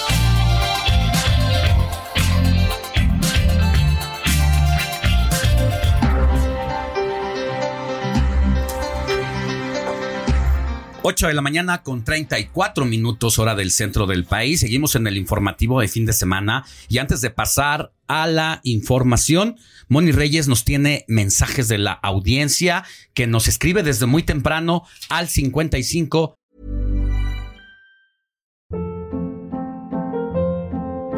Hold up. What was that? Boring. No flavor. That was as bad as those leftovers you ate all week. Kiki Palmer here, and it's time to say hello to something fresh and guilt-free. Hello Fresh. Jazz up dinner with pecan-crusted chicken or garlic butter shrimp scampi. Now that's music to my mouth. Hello Fresh. Let's get this dinner party started. Discover all the delicious possibilities at hellofresh.com. 91 63 51 19. No es necesario que me lo muestres, mi querida Moni. Ay. No lo sabemos a la perfección. A ver, ¿ya te lo aprendiste de memoria? sin verlo? 55 91 63 51 19. Ah, se lo quité en a el ver, momento en mi querido sí George. sabe. A Sí, ver, venga. 55 91 63 51 19. Eso es todo, y a todo el equipo se lo sabe. Cuéntanos, Moni. Bueno, pues yo les tengo mensajes. Dice nuestra querida Vicky desde Monterrey, Nuevo León. Muy buenos días, queridos amigos del Noticiero Fin de Semana. De nuevo, atentos a su gustado programa. Muy triste lo que pasó en el estado de Guerrero. Primero Dios y pronto podrán levantarse de este desastre. Saludos y muchas bendiciones. Saludos, a nuestros queridos regios que nos escuchan por el 99.7 de FM allá en Monterrey. En la Sultana del Norte. Feliz sábado, Alex, Monique, Héctor, George, Andrés. Soy Jesús Díaz de Azcapotzalco. Voy camino a Pachuquita la Bella. Así es que, mi querido Totis, te van a ir a visitar. Rumbo a una expo, la expo Otaku. O sea, una convención de cómics. ¿La conoces, Andrés? Dice que sí. Nuestro querido Andrés también es Comic Comics. Ah, no es cierto. Llevo cómics y libros de terror gótico. Ya saben, lecturas para antes de dormir. Ja, ja, ja, ja. Dice, mi risa es malvada. Nos manda saludos nuestro querido amigo. Ya sabes, se llama Jesús Díaz desde, desde Azcapotzalco. Saludo para Jesús que va en camino a, a Pachuca, entonces, ¿verdad? Pachuquita la Bella, sí. Soy Tony Talancón de Cuautitlán Izcalli. Alex, ¿cuándo, cuando es el desfile del 16 de septiembre, en el ejército desfilan cocinas móviles, hospitales, móviles, plantas, potabilizadoras móviles y por el momento brillan por su ausencia en Acapulco y de la ayuda del extranjero que ha mandado no hay ayuda. ¿No será que como el PG hizo su reciente reunión con países como Venezuela, Cuba, Nicaragua, Brasil, Bolivia, todos gobernados por populistas, no se invitó a Canadá ni a Estados Unidos? ¿Será por eso? Y se habla del saldo de muertos y desaparecidos, pero la cantidad de heridos tampoco nadie dice nada. Saludos, Tony Talancón. Bueno, lo que es cierto de entrada es que se necesitan brigadas de salubridad. Ya nos contaba Jorge Almaquio en la mañana que hicimos un enlace con él, nuestro compañero reportero enviado a la zona cero, que durante el recorrido que realizaba ayer junto con Arturo Vega y con Daniel Ojeda, compañeros también de video y de fotografía respectivamente, encontraron un cadáver ya en estado de, de descomposición con tres días y esto no será el primero. Hay también eh, imágenes de que en Coyuca de Benítez también fueron encontrados otros cuerpos. ¿Y qué va a ocurrir ahí? Porque viene una situación muy trágica después de esto, donde la pandemia, alguna pandemia ahí por el tema de la descomposición de los cadáveres, pues va a poner eh, en estado de alerta a la autoridad sanitaria y si no estamos anticipándonos ante esa situación, se puede convertir en otro problema dentro del gran problema que es la devastación del el puerto y de otras comunidades en donde nuestros ojos no están puestos. Aquí Arturo Bermúdez, compañero también fotógrafo, eh, muy reconocido y respetado, habla sobre que él conoce la entidad, dice, no hemos hablado de las colonias de los cerros como Laja, Renacimiento, del río Camarón y muchos más, en donde no hemos podido tener tampoco comunicación por el colapso precisamente tanto de la energía eléctrica como de las telecomunicaciones. Así, que una situación bastante complicada y que aquí le estamos subiendo en redes sociales, en nuestra cuenta de Alex Sánchez MX, una serie de, pues yo creo que son vuelos en, en, helicópteros que se están realizando precisamente para tener una proximidad de lo que está ocurriendo en estas zonas aledañas en comunidades a el puerto de eh, Acapulco Guerrero. Échele un vistazo porque se ve el nivel de la tragedia, pero ahora falta aterrizar ahí, falta lo que estamos viendo con imágenes aéreas, falta que se pueda descender ahí porque todavía no tenemos eh, la presencia de elementos del ejército mexicano ni de la Guardia Nacional. Están solos en el olvido estos habitantes de zonas pobres, humildes, en el que no hemos podido llegar todavía ni siquiera con la comunicación eh, para saber qué está pasando. La básica, ¿no? Bueno, por otro lado nos escribe Eduardo del Valle Espinosa y nos dice, muy buenos días, Alex. Desgraciadamente no hubo protecciones y seguridad después del desastre en Acapulco. ¿Quién fue el responsable? Eso es lo que pregunta, ¿no? ¿Quién fue el responsable? Solo para agregar un poco de información, Mónica, y a la persona que nos escribió, ayer la Coordinación Nacional de Protección Civil emitió un comunicado en el que informó que la Sedena, a través del plan de N3E, transportó 6.000 despensas y 3.000 litros de agua embotellada vía terrestre y vía aérea 8.6 toneladas de despensas y 6 toneladas de agua eh, en, para entregar en colonias como Arroyos Secos, Zapata, Sabana, Central de Abastos y Laguna de Tres Palos. Esto se suma son aproximadamente unas 11.000 despensas las que ya entregaron sobre toda la zona costera, pero si consideramos que en la zona costera se estima que hay una población de más de un millón de personas, pues creo que la, ayuda todavía es corta. Claro. Eh, hola, muy buenos días. Con respecto al huracán Otis, muchos de los invitados a la convención hacen mención que nadie les notificó la gravedad y cuando ellos preguntaban a los organizadores les decían que no pasaba nada. Por otro lado, los servidores de la nación, en lugar de hacer censos, los deberían de poner en las entradas de los municipios dañados para repartir la ayuda que está llegando, ya que hay personas armadas que se están adueñando de estos alimentos. Gracias, Alejandra Loyola, desde eh, esta convención a la que se refiere Alejandra Noyola debe ser la convención de la industria internacional minera que se llevaba a cabo precisamente y de la que dimos cuenta en la narración de la mañana con lo que abrimos. De hecho, voy a, voy a contar algo de lo que escribí el jueves en mi columna de Contra las Cuerdas en el Heraldo de México, porque intenté ir a, Acapulco, llegué a la Central del Sur, y cuando estaba pues precisamente tratando de comprar un boleto para ver por dónde podía entrar, eh, llegó un peruano que acababa de bajar del aeropuerto internacional de la Ciudad de México para comprar un boleto de autobús y llegar a Acapulco porque era un invitado de la, convención, y se iba a reunir con colegas suyos peruanos y le llamó la atención que en el trayecto entre el aeropuerto y la central camionera hiciera más de 10, 15 llamadas a igual número de colegas suyos del, de Perú que estaban concentrados ahí y que no pudo establecer comunicación, pero no tenía la menor idea de lo que estaba pasando. Hasta que pude platicar con él. Y le explicaste. Y le expliqué y, le, y él decía, pero entonces ya no va a haber convención. Le dijo, es que no hay convención, no hay nada. No hay nada. No hay nada. Y entonces, ayer todavía hablé con él, él ya se regresó a Perú porque se iba a quedar una semana de vacaciones en Acapulco junto con los eh, compañeros suyos y familiares que incluso... Sí, luego llevas a la porque muchos peruanos están trabajando en minas aquí en México, pero hay otros peruanos que venían de visita. Y traen a sus esposas y Venían con la familia y estaban todos incomunicados, nadie sabía dónde estaban. Y ayer me habló que le fal que la mayoría de los que había, por lo menos 15 que él conocía, ya ocho ya tenía eh, comunicación, sí. pero había otros ocho con los que todavía no tenía eh, puente de comunicación.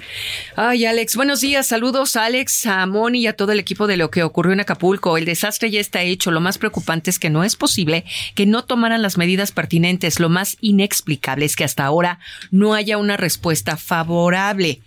Eh, pobre gente, piden la ayuda y no se ve que reaccione el gobierno, ya sea estatal y el federal. Nada más Híjole, es que no solamente vimos al presidente de la República entrar al puerto de Veracruz media hora en la noche, no estar en contacto con la gente. La gobernadora Evelyn Salgado también estuvo con una fotografía nada más en la noche en el puerto de Veracruz, sin dar la cara a la población afectada. La directora de Protección Civil Nacional, Laura Velázquez, no se ha parado por allá. Y en, en Acapulco, en, en Veracruz, en Acapulco, quiero decir, eh, no se han parado por ahí. Entonces, pues por eso hay este vacío y esta percepción de que no se está ayudando como se debe a la población. Si te parece, volvamos con más mensajitos. Nada más quiero decir, claro, que este mensaje fue de nuestra amiga Irma, eh, Irma Guadalupe y nos dice, gracias por mantenernos bien informados, excelente noticiero y seguimos más adelante. Gracias, Moni Reyes. Por lo pronto, vamos con Carlos Navarro, a quien tenemos en la línea telefónica esperando un poquito para que nos des, mi querido Carlos, información relacionada a Claudia Sheinbaum. Buenos días, que incluso pues paró algunas actividades por lo mismo. ¿Cómo estás? Buenos días, Alex y Les saludo con comento que las autoridades están actuando conforme a los protocolos y con sensibilidad social tras el impacto del huracán Otis en el estado de Guerrero. Así lo señaló la coordinadora nacional de los comités de defensa de la cuarta transformación, Claudia Sheinbaum, en un video difundido a través de sus redes sociales. Escuchemos pues está actuando correctamente conforme a los protocolos en caso de catástrofe y además con mucha sensibilidad social. Se está actuando en diferentes planos, en la atención a la emergencia, en la realización del censo de las afectaciones casa por casa, la estimación en general de las afectaciones y el plan de reconstrucción. La virtual candidata presidencial enlistó siete puntos sobre lo que se está haciendo por parte del gobierno federal que encabeza el presidente Andrés Manuel López Obrador. Entre ellas, señaló que se instaló un puesto de mando con dos reuniones diarias. En el, en este puesto de mando participan distintas autoridades. También señaló que estaban en ese momento, ayer, eh, por llegar las autoridades como la Secretaría de Gobernación y la Secretaría de Seguridad Pública, también señaló que se está haciendo un censo de los daños y también la Secretaría de Hacienda estaba ya cuantificando los daños que representaba este fenómeno natural en el puerto de Acapulco Guerrero y zonas aledañas. También hizo un llamado a que se estuviera apoyando a los damnificados de este fenómeno natural. Escuchemos. Hago la invitación a todas y a todos para que con mucha unidad y solidaridad sigamos apoyando a nuestros hermanos y hermanas afectadas. El día de ayer llevamos despensas y distintos enseres a las instalaciones de Marina para que pudieran llegar. Invito a seguir llevando todo lo que se necesita para nuestros hermanos y hermanas guerrerenses damnificados por este huracán Otis. Guerrero nos necesita. Como bien lo comentabas, Alex, eh, suspendió su gira la coordinadora nacional de los comités de la 4T, justo nos agarró en el traslado de, de Parral a Delicia, Chihuahua, ya no acudió a, a los estados de Durango y Nuevo León como tenía programado y nos cuentan que tampoco estará en Boca del Río Veracruz como se tenía contemplado para este domingo y va a estar reanudando su gira dependiendo de cómo esté la situación, tal vez el próximo fin de semana o probablemente se pueda alargar por la situación que se está viviendo en Guerrero por el huracán Otis. Bueno, pues vamos a estar pendientes. Hay que recordar que también en este domingo que pensaba estar allá en Boca del Río Veracruz se iba a dar a conocer el resultado de las encuestas, pero ante el anuncio del Consejo Nacional, pues es hasta el 10 de noviembre cuando ocurrir, ocurrirá el resultado de quienes van a ser los representantes de la cuarta transformación para buscar eh, la gubernatura de ocho estados y de la jefatura de gobierno de la Ciudad de México. Pendientes, querido Carlos, cuídate. Claro que sí, estamos pendientes. Abrazo. Alejandro Sánchez y el informativo Heraldo fin de semana. 8 de la mañana con 48 minutos hora del centro del país. ¿Tienes información, Jorge? Sí, Alex, en más información, Omar García Harfuch hizo un llamado a las y los jóvenes de la Ciudad de México el ex jefe de la policía de la capital mexicana, aseguró que no puede haber una transformación profunda sin este sector. Por ello, convocó a este sector de la población en la Ciudad de México a integrarse una segunda etapa para la transformación, etapa que de acuerdo con el hombre que busca encabezar los trabajos de los comités de defensa de la Cuarta Transformación, va a romper las barreras de desigualdad. Destacó que en la capital convive la juventud más educada, conectada y diversa de América Latina, lo que dijo hace que crezca una sociedad abierta, libre y solidaria, lo que permite que la Ciudad de México se haya convertido en un espacio de innovación científica, con creatividad social y grandes expresiones artísticas. Así lo dijo Omar García Harfuch. La segunda etapa de la transformación nos exige ir más allá y detona todo el potencial de nuestros jóvenes con una inversión histórica en innovación, espacios públicos deportivos, centros de enseñanza, espacios culturales y artísticos. No puede haber transformación profunda sin las y los jóvenes. Por eso los convoco a integrarse a esta nueva ola de transformación de la ciudad. Esto va a romper de una vez por todas las barreras de la desigualdad. Bueno, es así como hace este llamado eh, Omar García Harfush. Así, así lo dijo el ex jefe de la policía capitalina, pero si quieres vamos con más información. Tenemos en la, en la línea telefónica al doctor Martín Jiménez, subdirector de riesgos hidrometeorológicos del Centro Nacional de Prevención de Desastres. ¿Cómo está, doctor? Buenos días. Bueno, sí, Alejandro. Sí, estamos aquí Alejandro Sánchez y Jorge Rodríguez. ¿Cómo está? Muy bien, muchas gracias. Un saludo a, ti y a todo tu auditorio. Qué gusto saludarle y que nos dé esta, estos minutitos para el informativo de fin de semana. El Centro Nacional de Prevención de Desastres, pues es el encargado de promover acciones de política para prevenir, reducir y controlar el riesgo de desastres con base en la investigación, monitoreo y análisis de peligro y vulnerabilidades. Esto como contexto, doctor Martín Jiménez, para aproximarnos a lo que fue el huracán Otis y qué es lo que pasó previo a su devastación en Acapulco. Claro que sí, Alejandro.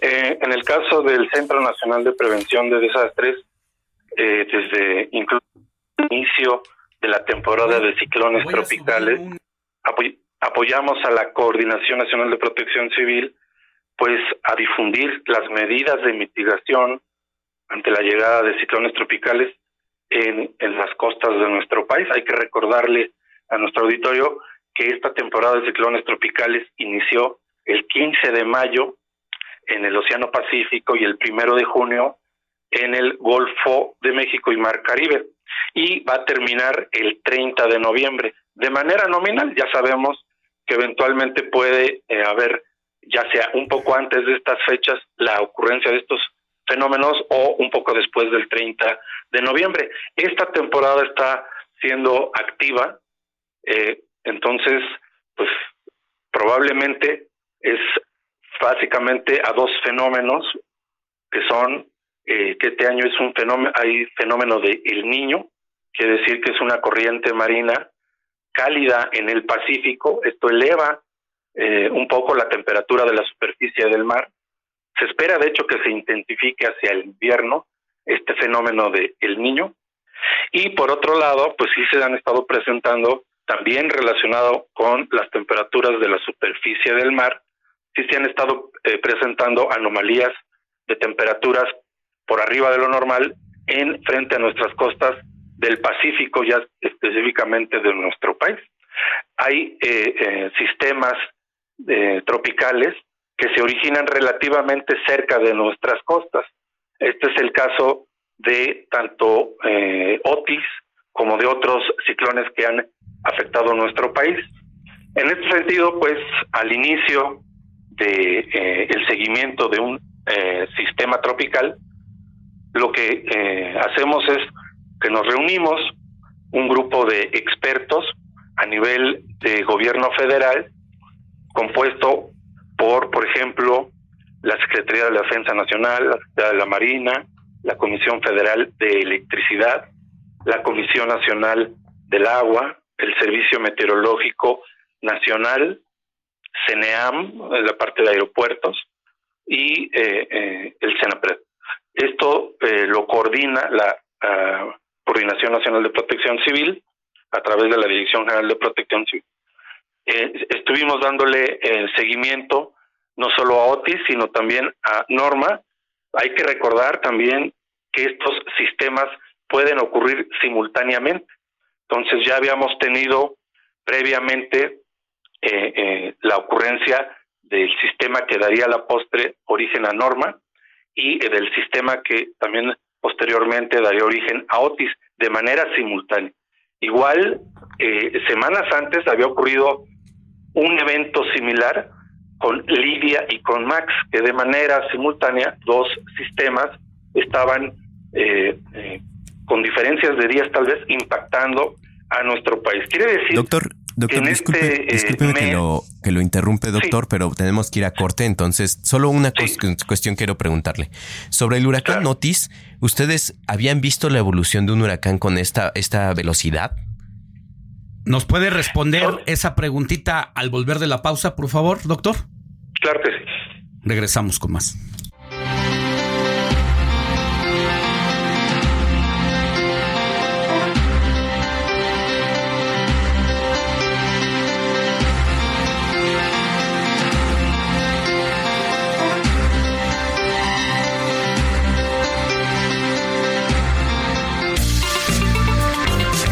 La noticia no descansa. Usted necesita estar bien informado también el fin de semana.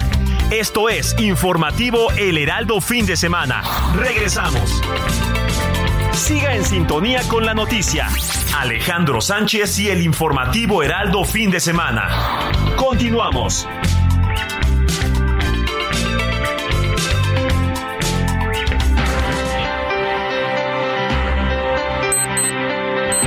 9 de la mañana, 9 de la mañana en punto, hora del centro del país. Estamos platicando con Martín Jiménez. Él es subdirector de riesgos hidrometeorológicos del Centro Nacional de Prevención de Desastres. Y la pregunta que se quedó eh, por responder antes de irnos a la pausa era Martín, la que le hacía mi compañero Jorge Rodríguez sobre si ustedes habían eh, visto un antecedente como este eh, de que se formara en menos de 12 horas un huracán? Hasta donde sabemos no, pero ¿cuál es la, la respuesta que ustedes tienen en torno a esto? Claro que sí, Alejandro. Eh, sí, efectivamente. Uy, parece que tenemos un problema. Ahí, ah, eh, dejamos de oírlo un, un, ratito, a ver. Sí, ¿me escucha? Ya, gracias. Ah, ok.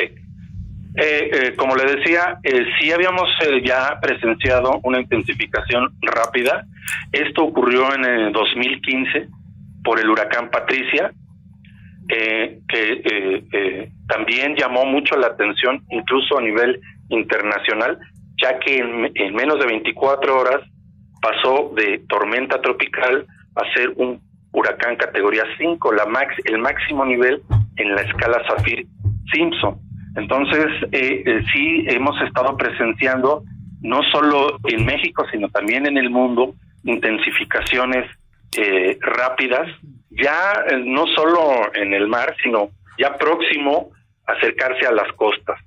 esto pues puede estar ya relacionado por el calentamiento global. Calentamiento global hay que recordar que no solo afecta a las grandes ciudades o a los continentes, sino también va a implicar un calentamiento de nuestros mares. lo cual lo va a resentir no solo la fauna y la flora marinas, sino pues también los fenómenos que sobre ella eh, ocurran, que son los fenómenos hidrometeorológicos, tales como los ciclones tropicales. En este caso, para el huracán Otis, lo que observamos fue que en ese mismo desarrollo, es decir, de tormenta tropical, vientos alrededor de 100 kilómetros por hora, 110, a huracán categoría 5, es decir, velocidades de viento superiores a los 250 kilómetros por hora, lo que se observó con Otis fue que esto se dio en 12 horas. En menos de 12 horas ya teníamos un monstruo de fenómeno eh, ya relativamente muy cerca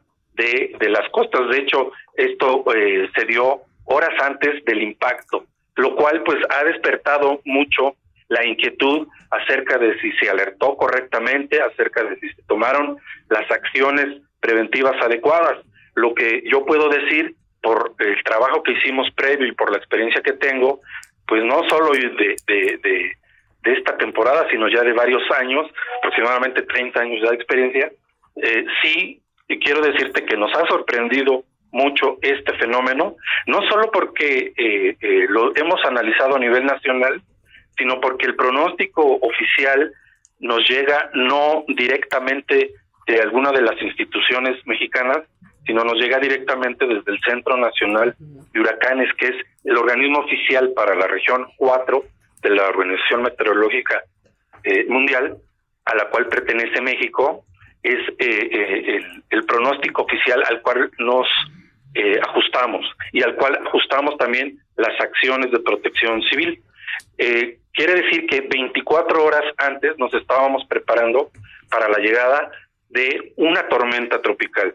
Una tormenta tropical, déjame decirte Alejandro, a la cual están bien acostumbrados en eh, las costas de Guerrero, especialmente en el puerto de Acapulco.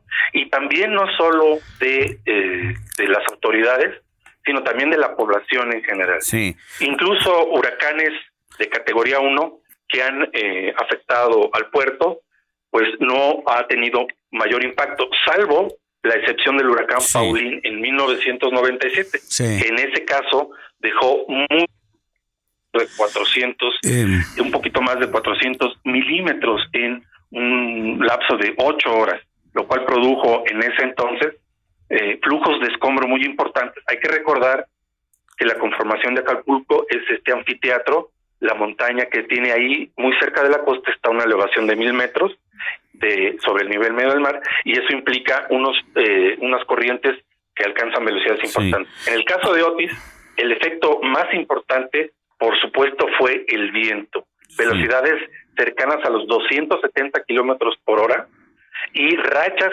Eh, esto no se ha comentado tanto, pero las rachas fueron superiores, fueron de 300 kilómetros por hora o un poco más. Sí, eso lo, es. Cual, es lo que decíamos al arranque del informativo, pusimos como algunas características del huracán Paulina y algunas características de Otis para entender la magnitud de la tragedia del huracán Paulina fueron alrededor de 240, 240 kilómetros por hora las rachas frente a 300 kilómetros por hora del huracán Otis para darnos la magnitud de por qué el puerto fue devastado.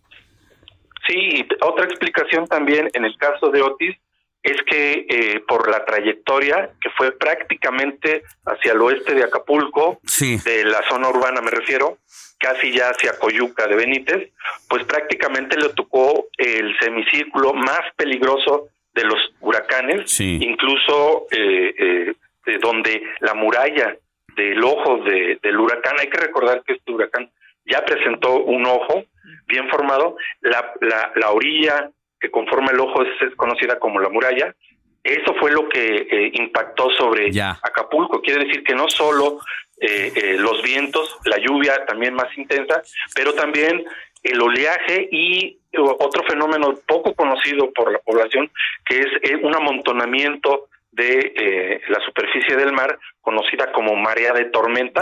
Esta, este, este viento intenso lo va empujando hacia la costa y se seguramente se presentaron, y es lo que hemos estado observando ya en, en el terreno, ahí en Acapulco, elevaciones del mar que eh, probablemente fueron hasta de 5 metros. Eso más el, el oleaje pues ya significa unas fuerzas dinámicas sobre las estructuras asentadas en la playa. Déjame decirte que ya tenemos, ya hay eh, expertos eh, del CENAPRED ahorita en Acapulco, llegaron al día de ayer, nos han reportado que incluso para nosotros que somos autoridades nos ha costado un poco de trabajo llegar a Acapulco. Eso es también otra característica del puerto de Acapulco, que eh, con estos fenómenos extremos se llega a dificultar la llegada eh, no solo del personal, sino también de la ayuda que se brinda. Lo mismo ocurrió también con oh, Paulín. en el 97, que las carreteras fueron, eh, digamos, obstruidas por...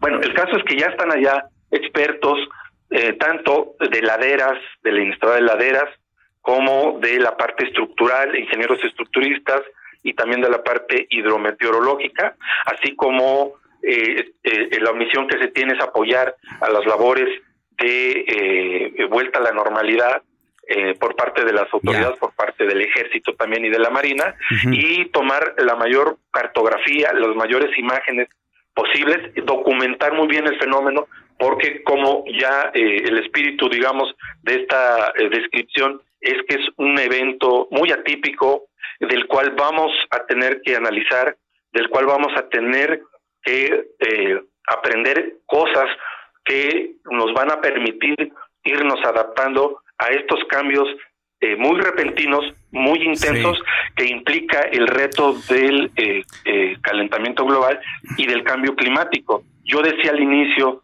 de la entrevista que este mes y el anterior ya tuvimos dos eventos con dos sistemas meteorológicos, dos ciclones tropicales que nos impactaban simultáneamente. Esto ya indica un, una, una anomalía, un, un año atípico, un mes atípico de la temporada de ciclones tropicales. Nos ¿Se queda... puede repetir? Sí.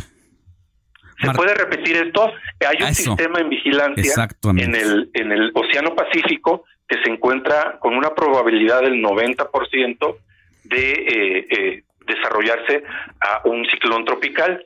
Entonces se está monitoreando los modelos de pronóstico a los cuales estamos dando un mayor este, atención y con una eh, asignándoles una, una, mayor incertidumbre indican que eh, las trayectorias por lo general se están moviendo hacia Centroamérica. Este sistema de investigación se estaría impactando hacia Centroamérica, pero hay eh, su grado de incertidumbre por lo que acabamos de observar con los eventos anteriores. Lo estamos monitoreando. Y también recordarle a la población que ya está la transición hacia la época invernal.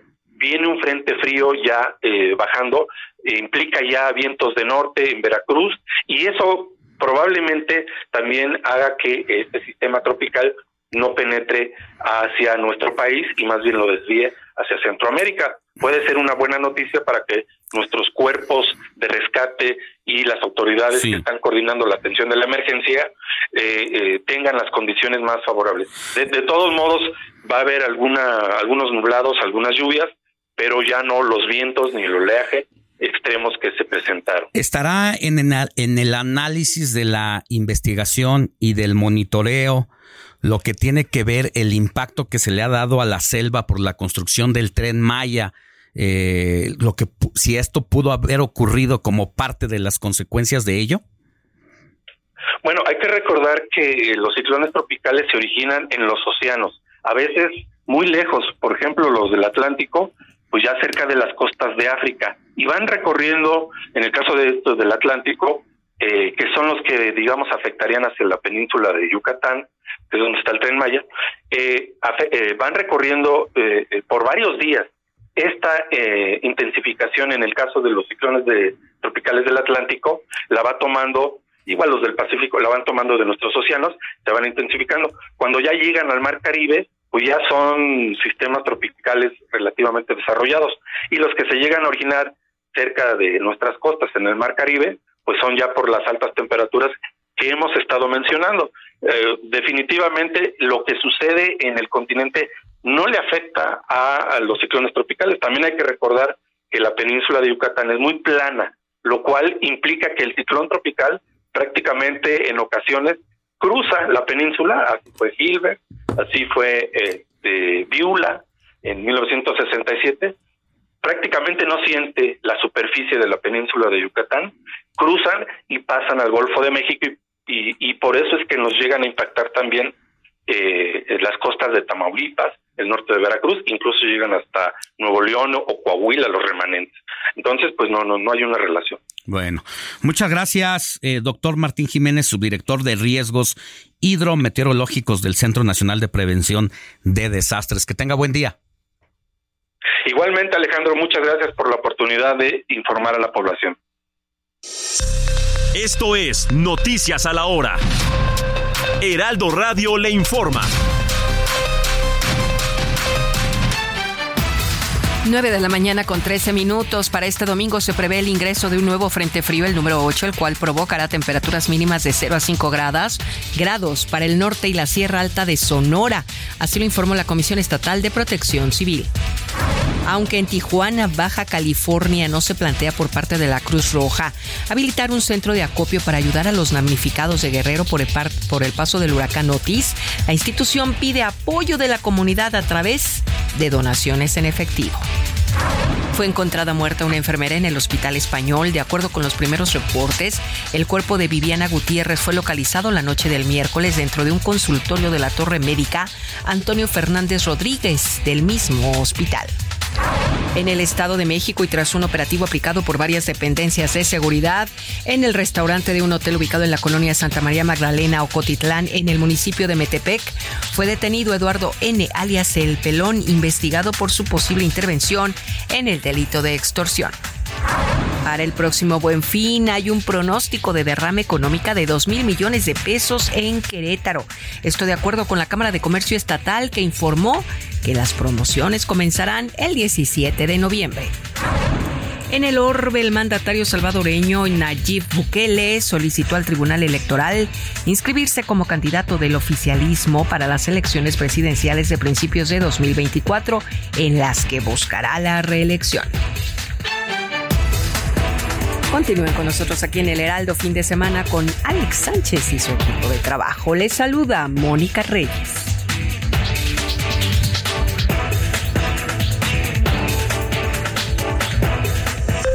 Esto fue Noticias a la Hora. Siga informado, un servicio de Heraldo Media Group. Entrevista, informativo fin de semana.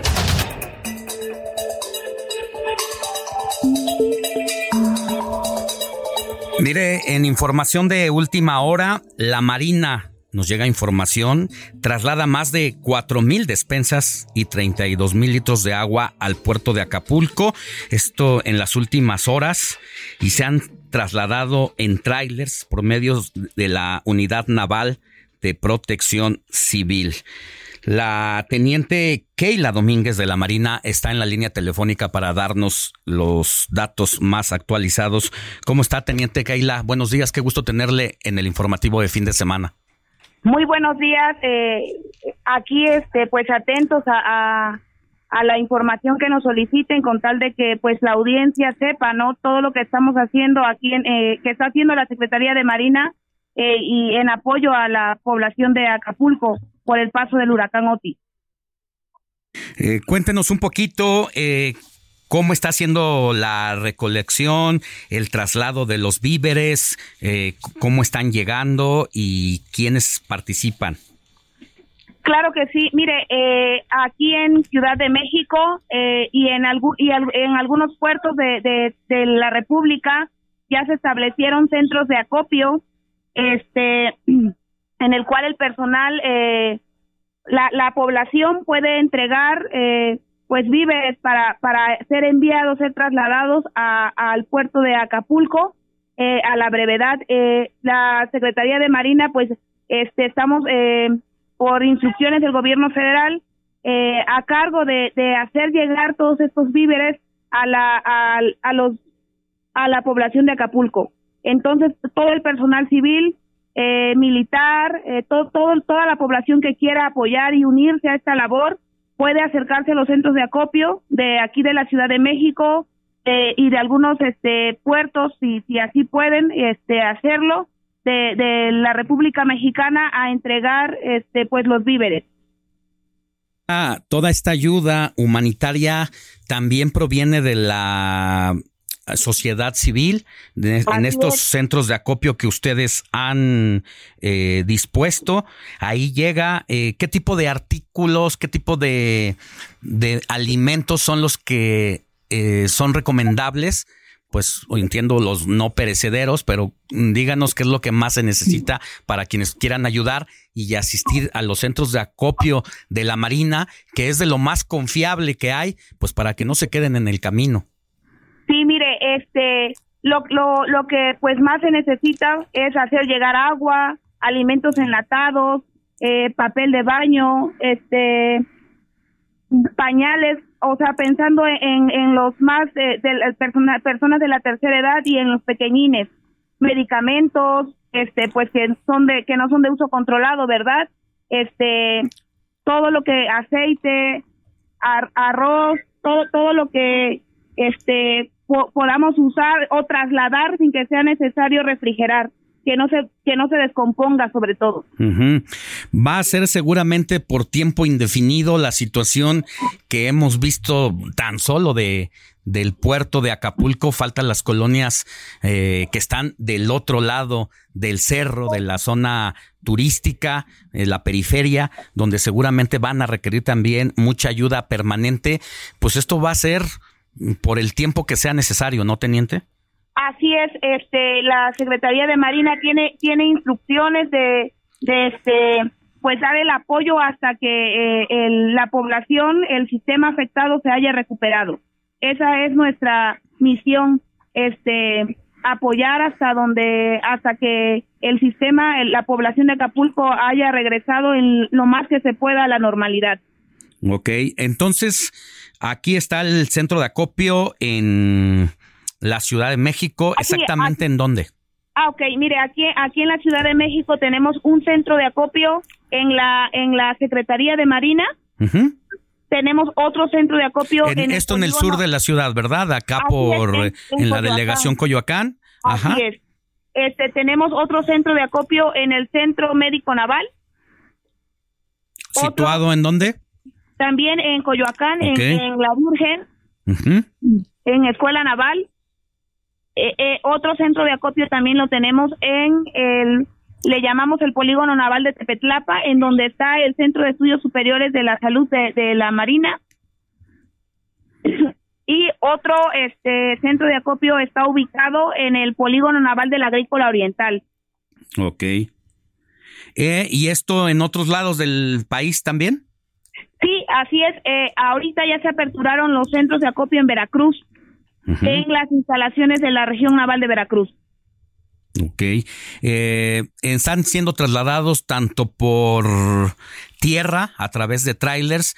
¿Se va a disponer de aviones para hacerlo todavía más eficiente ahora que ya se abrieron el puente aéreo? Sí, mire, tenemos eh, la Marina eh, en estos momentos ha empeñado aproximadamente 100 vehículos de apoyo que nos, este, pues también va, son vehículos de transporte de personal, de material, ambulancias, cocinetas, tortilladoras, maquinaria pesada, este, y también 15 aeronaves están dispuestas para el traslado, este, urgente, ¿verdad? De, de, del material, del equipo, de todo el apoyo de víveres que, que la población, este, pues nos ha, nos ha, nos ha dado, este, para para hacérselo llegar a la, a la población de Acapulco.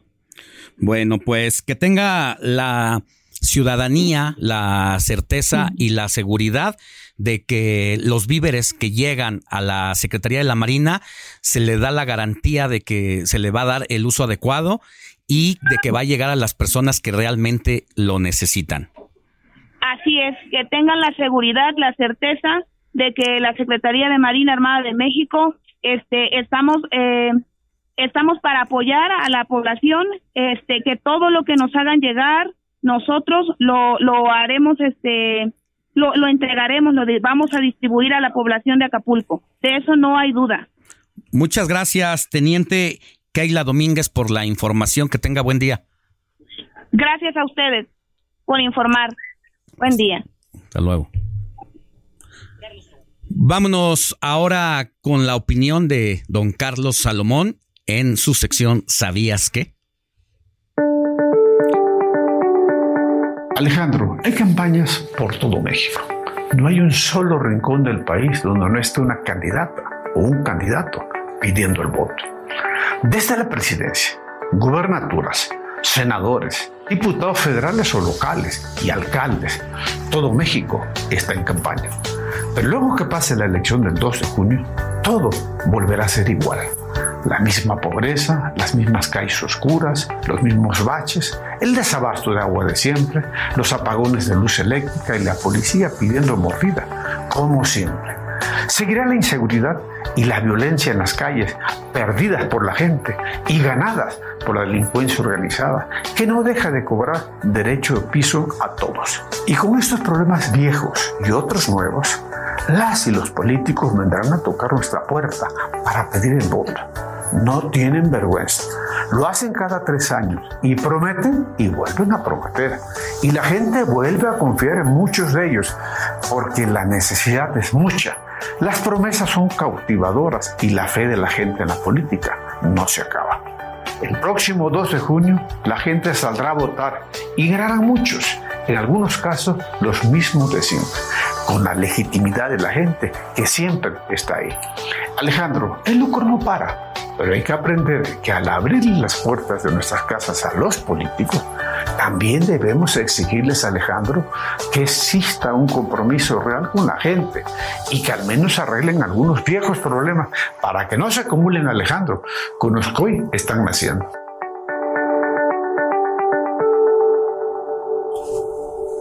Muchas gracias, Carlos Salomón. Te informo, Alex, que llegaron a Quintana Roo las ocho mejores jugadoras de tenis del mundo. La gobernadora de ese estado, Mara Lezama, les dio la bienvenida durante el sorteo del torneo Women's Tennis Association Finals, que tendrá actividades desde mañana 29 de octubre y hasta el próximo 5 de noviembre. El sorteo que se realizó para las primeras competencias contempló cuatro equipos con los nombres Guayacán, Majagual, Bacalar y Chetumal. Esto como un reconocimiento a esos destinos turísticos de Quintana Roo. La gobernadora aseguró que con este extraordinario evento, el estado de Quintana Roo no solo continúa reafirmando su liderazgo en turismo, sino que también se posiciona como uno de los destinos más importantes del mundo en cuanto a eventos deportivos. La WTA Finals representa el torneo más importante del año con la gira de esta asociación. La noticia no descansa. Usted necesita estar bien informado también el fin de semana. Esto es Informativo El Heraldo Fin de Semana. Regresamos.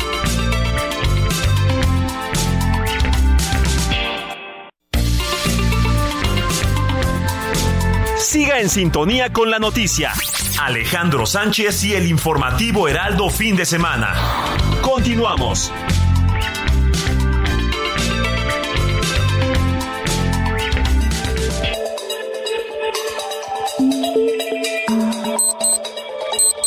Nueve de la mañana con 30 minutos hora del centro del país.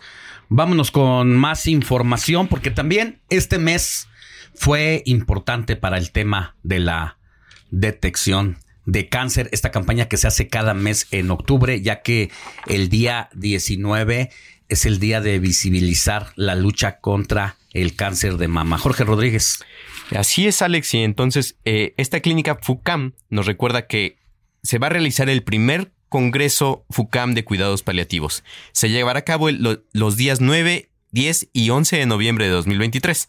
Para asistir es necesario registrarse en el www.fucam.org.mx. Pero para hablar de esto le damos la bienvenida al doctor Omar Saucedo Vigueras, psicooncólogo e integrante de la Fundación FUCAM. ¿Cómo está, doctor?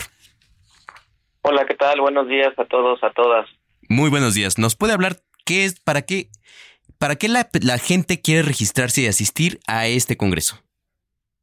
Ok, eh, bueno, algún un detalle importante es que las estadísticas nos dicen que más o menos el 97% de las personas que tienen una enfermedad crónico-degenerativa no van a recibir cuidados paliativos de manera oportuna y pertinente al momento del final de su vida.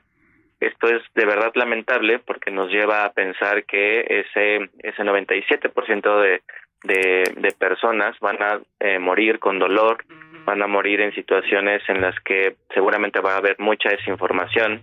En términos generales, ¿no? Este Congreso lo que lleva es a formar a profesionales desde diferentes áreas de, digamos, el ecosistema para para poder atender a estas personas, desde nutrición, fisioterapia, psiconcología, tanatología, este, clínica del dolor, todas las especialidades que rodean a un paciente van a estar presentes para poder formar a profesionales y también a personas a pie, digamos, cualquier persona que pueda estar interesada en tener más conocimiento sobre cómo tratar a alguien, cómo acompañar a alguien en un momento de situación paliativa, será bienvenido para poder tener más tablas y poder, insisto, acompañarle de una manera más ética, profesional, compasiva. Doctor, ¿nos recuerda en dónde va a ser este congreso y qué es lo que tiene que hacer cualquier persona para acudir? Claro.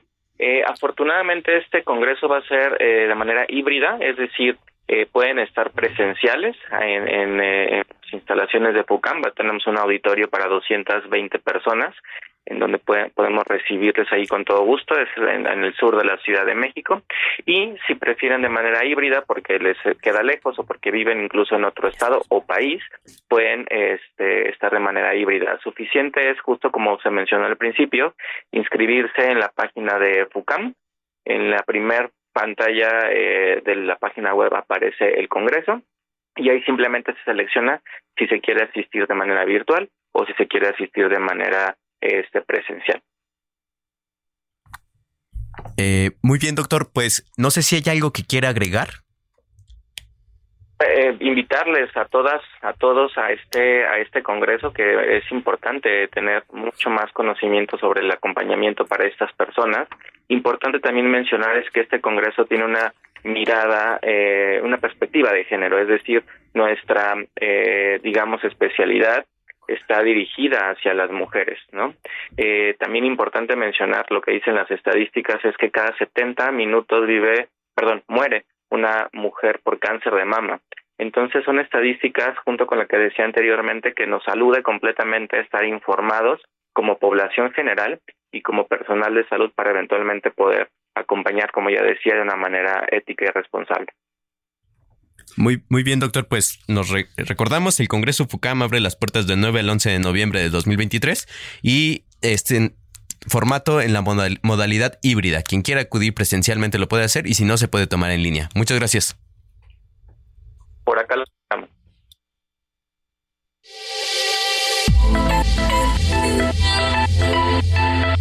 Negocios inmobiliarios con Luis Ramírez.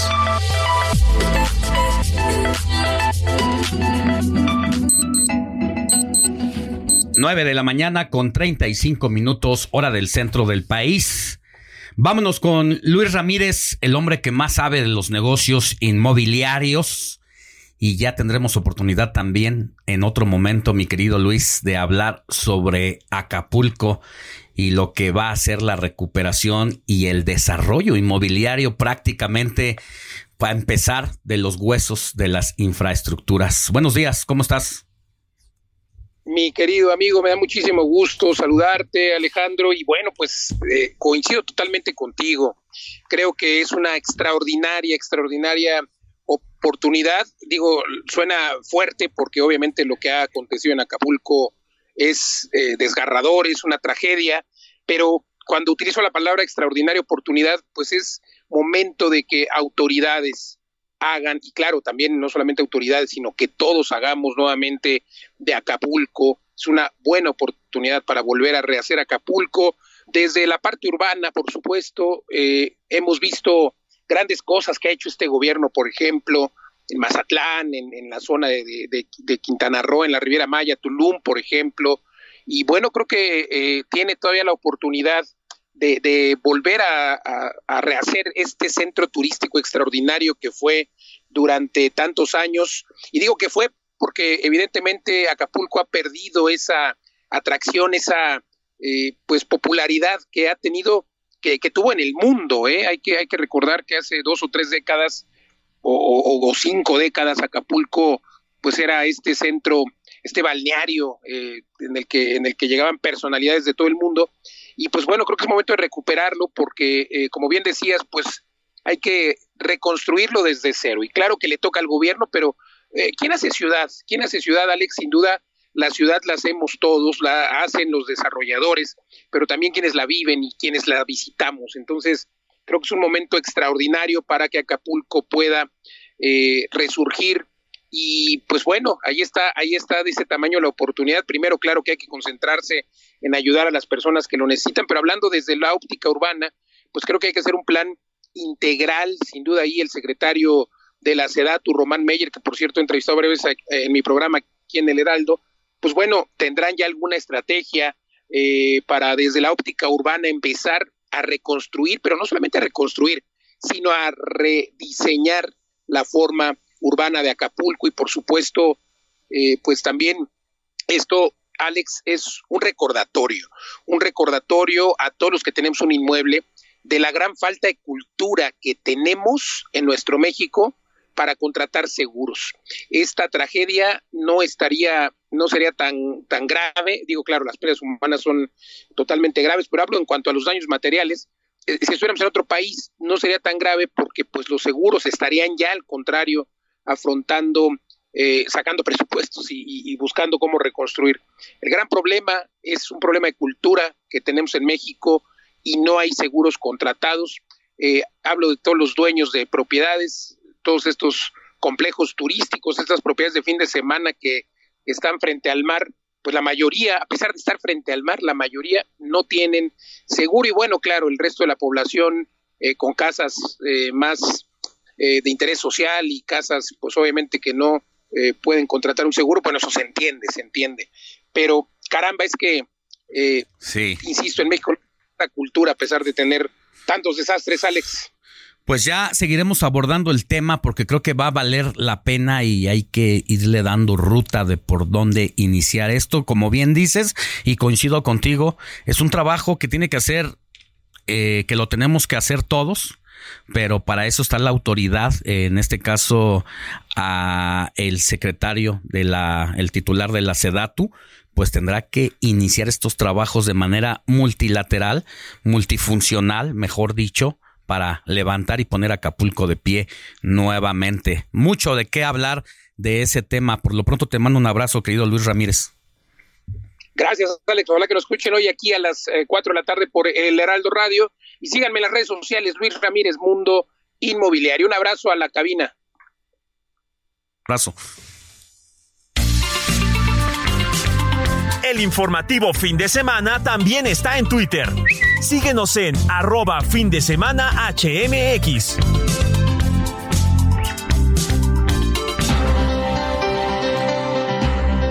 9 de la mañana con 40 minutos, hora del centro del país. Vámonos con Roberto José Pacheco, quien nos tiene información relevante. Ya sabe que se mete ahí entre los eh, telones de la Cámara de Diputados y el Senado de la República para traerle información que a usted le sirve más allá de las grillas políticas y de los temas que pues son politiquería Aquí Roberto José Pacheco le explica sobre un dictamen que beneficia en materia de salud a la clase trabajadora. Adelante Roberto, buenos días.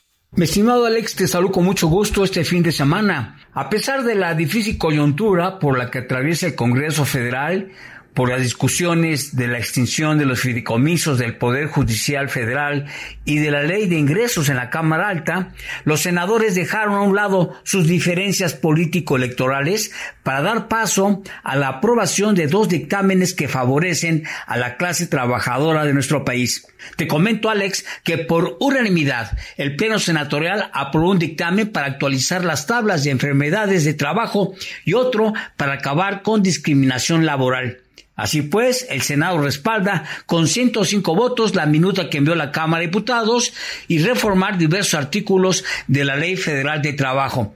Con ello, se busca fortalecer la protección de las personas trabajadoras ante las posibles afectaciones a su salud por las actividades propias de su trabajo. El presidente de la Comisión de Trabajo y Previsión Social, el senador morenista Napoleón Gómez Urrutia, fundamentó el dictamen.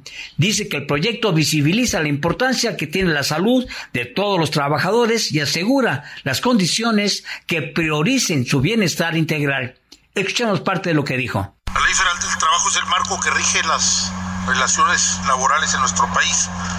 Hemos presenciado en los últimos años que el mundo laboral está en constante evolución. Surgen nuevas amenazas para la salud y el bienestar de los trabajadores. Alex, para ser precisos, esta tabla para evaluación de las incapacidades permanentes se amplía de 409 a 524 tipos de lesiones para la evaluación de incapacidades permanentes resultantes de los riesgos de trabajo. La reforma incorpora patologías infecciosas y parasitarias, entre las que destaca la enfermedad pandémica por COVID-19, así como trastornos mentales como la ansiedad y también el asociado con el estrés grave de adaptación y depresivo.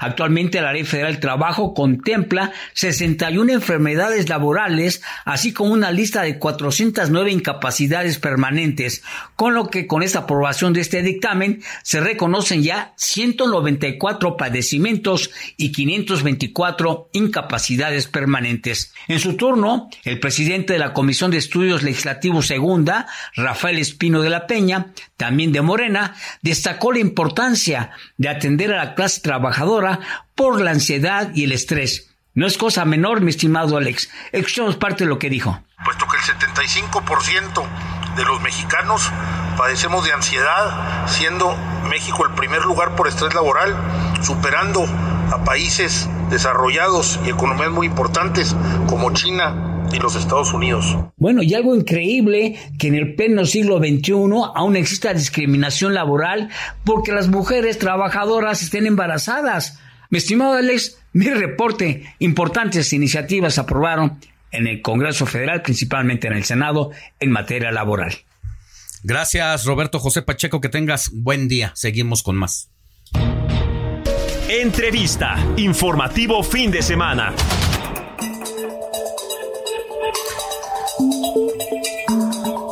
Tenemos, tienes un contexto de la entrevista que vamos a hacer ahorita, Jorge Rodríguez, con Luis Miguel González, director del periódico El Economista pero tú tienes datos. Así, así es, Alex. Ayer el gobierno de México difundió que dentro del Fondo de Desastres Naturales cuenta con más de 31 mil millones de pesos. Estos se dividen en más de 17 mil millones en el Fonden, 200 millones de FOPREDEN, 5 mil millones en seguro de catástrofes y 8 mil, más de 8 mil millones en un bono catastrófico. ¿Esto para qué? Para atender daños en viviendas, carreteras, escuelas, hospitales, obras hidráulicas, infraestructura urbana y más. Bueno, Luis Miguel González, muy buenos días. Qué gusto que esté con nosotros en el informativo de fin de semana. El gusto es mío, Alejandro. Buenos días. ¿Sabemos o no sabemos cuánto nos va a costar reconstruir Acapulco y las zonas devastadas por el huracán? Es es imposible saber porque, primero porque todavía no terminamos de, de saber la magnitud de la tragedia, pero la otra parte que es muy relevante, uno de los costos tiene que ver con la pérdida de la actividad turística, que es pues básicamente el corazón de la vida económica de Acapulco y del estado de Guerrero. Entonces yo diría, tenemos daños materiales, tenemos todo lo que tiene que ver con la necesidad de reconstrucción. Podemos poner una tercera categoría que son los daños asociados a la salud de las personas. Y por último, todo lo que va a costar volver a la normalidad. Los primeros cálculos hablan de entre 10 y 15 mil millones de dólares, pero literalmente son cuentas a partir de otros fenómenos que han ocurrido en otros lados, de lo que se sabe de Acapulco, tardaremos un rato.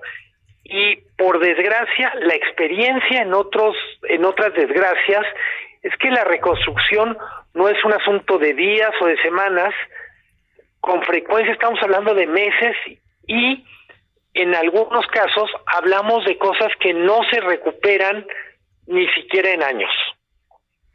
Eh, es, esto estoy de acuerdo contigo, bueno, con usted, perdón. Eh, en el caso. Por háblame tú. Gracias, Luis Miguel. En el caso específico de Paulina, eh, que fue más o menos, nos pegó por las mismas fechas en el mes de octubre.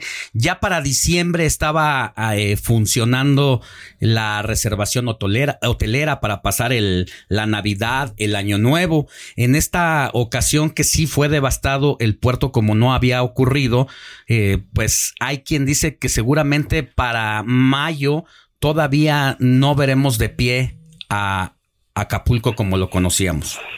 Sí, tengo la impresión, cualquier cosa que digamos ahorita es especulativa, pero vamos pensando no en escenarios de blancos y negros o de todo o nada, vamos a ir viendo recuperación parcial, pero pensando en la actividad turística, y voy a decir algo que es obvio, quizá un poco cruel, pero Acapulco no está solo, compite con otros destinos. Cuando un turista va a tomar una decisión de a dónde ir, pues lo más probable es que decida ir por un lugar donde esté seguro que, va a estar, digamos, que, que no le va a tocar enfrentarse todavía con los saldos de la tragedia. Me parece importante, no lo hemos mencionado Alejandro, el tema de saqueos, de todo lo que tiene que ver con inseguridad, que en momento estamos hablando de episodios muy delicados, pero nos recuerda también el enorme reto de Acapulco con seguridad pública. La recuperación completa de Acapulco también pasa por, vamos a decir, por la estabilización de lo social. Entonces yo diría, eh, el escenario es muy complicado. Efectivamente, el gobierno ha empezado a dar avisos de, de lo que va a hacer, pero la ejecución en condiciones de desastre es muy complicada para las políticas públicas. Cómo hacer llevar alimentos, agua, cómo ayudar a la reconstrucción, y literalmente cómo atender. Creo que en este momento lo más, más importante es restablecer cierta normalidad y los testimonios lo que nos hablan, yo ya es de lo complicado que está sobre todo ya en, el, en la última milla, el último kilómetro. Uno puede preparar desde Ciudad de México, desde Guadalajara, desde Monterrey, un camión de víveres, pero la llegada y la, el reparto también son retos tan importantes como, como juntarlos. Algo que no estamos analizando todavía o se ha hablado muy por encima es el tema de que en Guerrero, un país con uno, un país, un, un estado del país con los mayores índices de pobreza y al mismo tiempo en gran medida controlado por grupos del crimen organizado. El papel del narcotráfico en esta reincorporación, en esta puesta de pie de Guerrero, ¿qué papel va a jugar? Eh, francamente no, lo sé, es, es uno de los temas más importantes. Eh, me atrevo a decir, Alejandro, cuánto de lo que son sus actividades también eh, sufrieron un quebranto. Eh, pienso, por ejemplo, no es un secreto, eh, Guerrero se produce mucho amapola, que es la, digamos, la materia prima para producir el opio, los opiáceos. Sí. ¿Cómo va a reaccionar el crimen organizado cuando tenga literalmente su propia lista de daños? Obviamente al gobierno no le corresponde ayudarlo a recuperar su actividad, pero el crimen organizado va a ser, pues literalmente va a ser su propio trabajo. Son muchas variables, es muy pronto lo que lo que creo y me gustaría enfatizarlo Alejandro, tenemos algunos datos, algunas experiencias de otras tragedias, de otros desastres pero eh, no había habido un huracán tan destructor en la historia de México y eso nos coloca en muchos temas en la dimensión desconocida. Sí, sin duda, sin duda va a ser eh, pues todo un desafío, porque solamente tenemos ejemplos, como dices, tenemos al huracán Vilma, al huracán Stan, al huracán Paulina, pero una situación como esta, de que 70 años de desarrollo de un, de una ciudad, de un puerto, pues no la habíamos vivido. Así que va a ser muy valiosa tu colaboración en los próximos eh, programas que tengamos aquí para ir eh, analizando cómo va funcionando y cómo nos vamos reincorporando allá en Acapulco a la vida cotidiana. Así que te estaremos buscando, querido Luis Miguel González. Con mucho gusto, cuenta conmigo y un abrazo solidario a la gente de Acapulco, de Guerrero, a la gente que tiene parientes y amigos allá. Pues mis mejores deseos. Sí, un abrazo, gracias. Abrazo, bye. Vámonos ahora hasta el otro lado del mundo con mi querida Patricia Alvarado, quien está en Madrid, España. Buenas tardes allá, querida Patti, ¿cómo estás? Muy buenas tardes, Alex. De verdad que también aquí en Europa estamos muy conmocionados con las imágenes que estamos viendo de Acapulco. Es noticia de primera plana y de verdad que nuestra solidaridad, nuestro reconocimiento, ojalá y en, dentro de, poco puedan poder salir adelante lo más pronto posible. Aquí tenemos otra historia, Alex, porque estamos con una guerra en Medio Oriente que está preocupando bastante en el viejo continente. Hoy se cumplen, como sabes, tres semanas del ataque de la organización terrorista Hamas a Israel. El conflicto se agrava. Esta noche se llevó a cabo la más nada más interrumpirte para decirte que nos perdona, eh, comprenderás la, el tiempo, pero nos queda un minutito. Sí. Gracias. Bueno, eh, claro que sí. Bueno, la intensa ofensiva de Israel que está bombardeando la franja de Gaza. A ver, te comento. Propuesta del presidente español Pedro Sánchez para que se celebre una conferencia de paz en seis meses para sentar las bases de la existencia de dos estados, eh, el de Israel, que ya está reconocido, y Palestina para poder alcanzar un acuerdo de paz. Y también eh, te quiero comentar que se ha criticado mucho desde la Unión Europea que se estén atacando a civiles. Bien. Porque también hay un derecho internacional que, que, prohíbe atacar a la población civil como está sucediendo. Todos han apoyado a Israel porque ha sido el país agredido por la organización terrorista Hamas, pero la respuesta de Israel ahora la están calibrando como, como una respuesta muy agresiva. Y bueno, eh, estamos temiendo efectos devastadores de esta guerra y sobre todo que se extienda, Alex. Mañana continuamos, si te parece. Gracias. Heraldo Media Group presentó Alejandro Sánchez y el informativo Heraldo fin de semana. La información y el entretenimiento que usted necesita para estar enterado también en su descanso. Por el Heraldo Radio, con la H que sí suena y ahora también se escucha.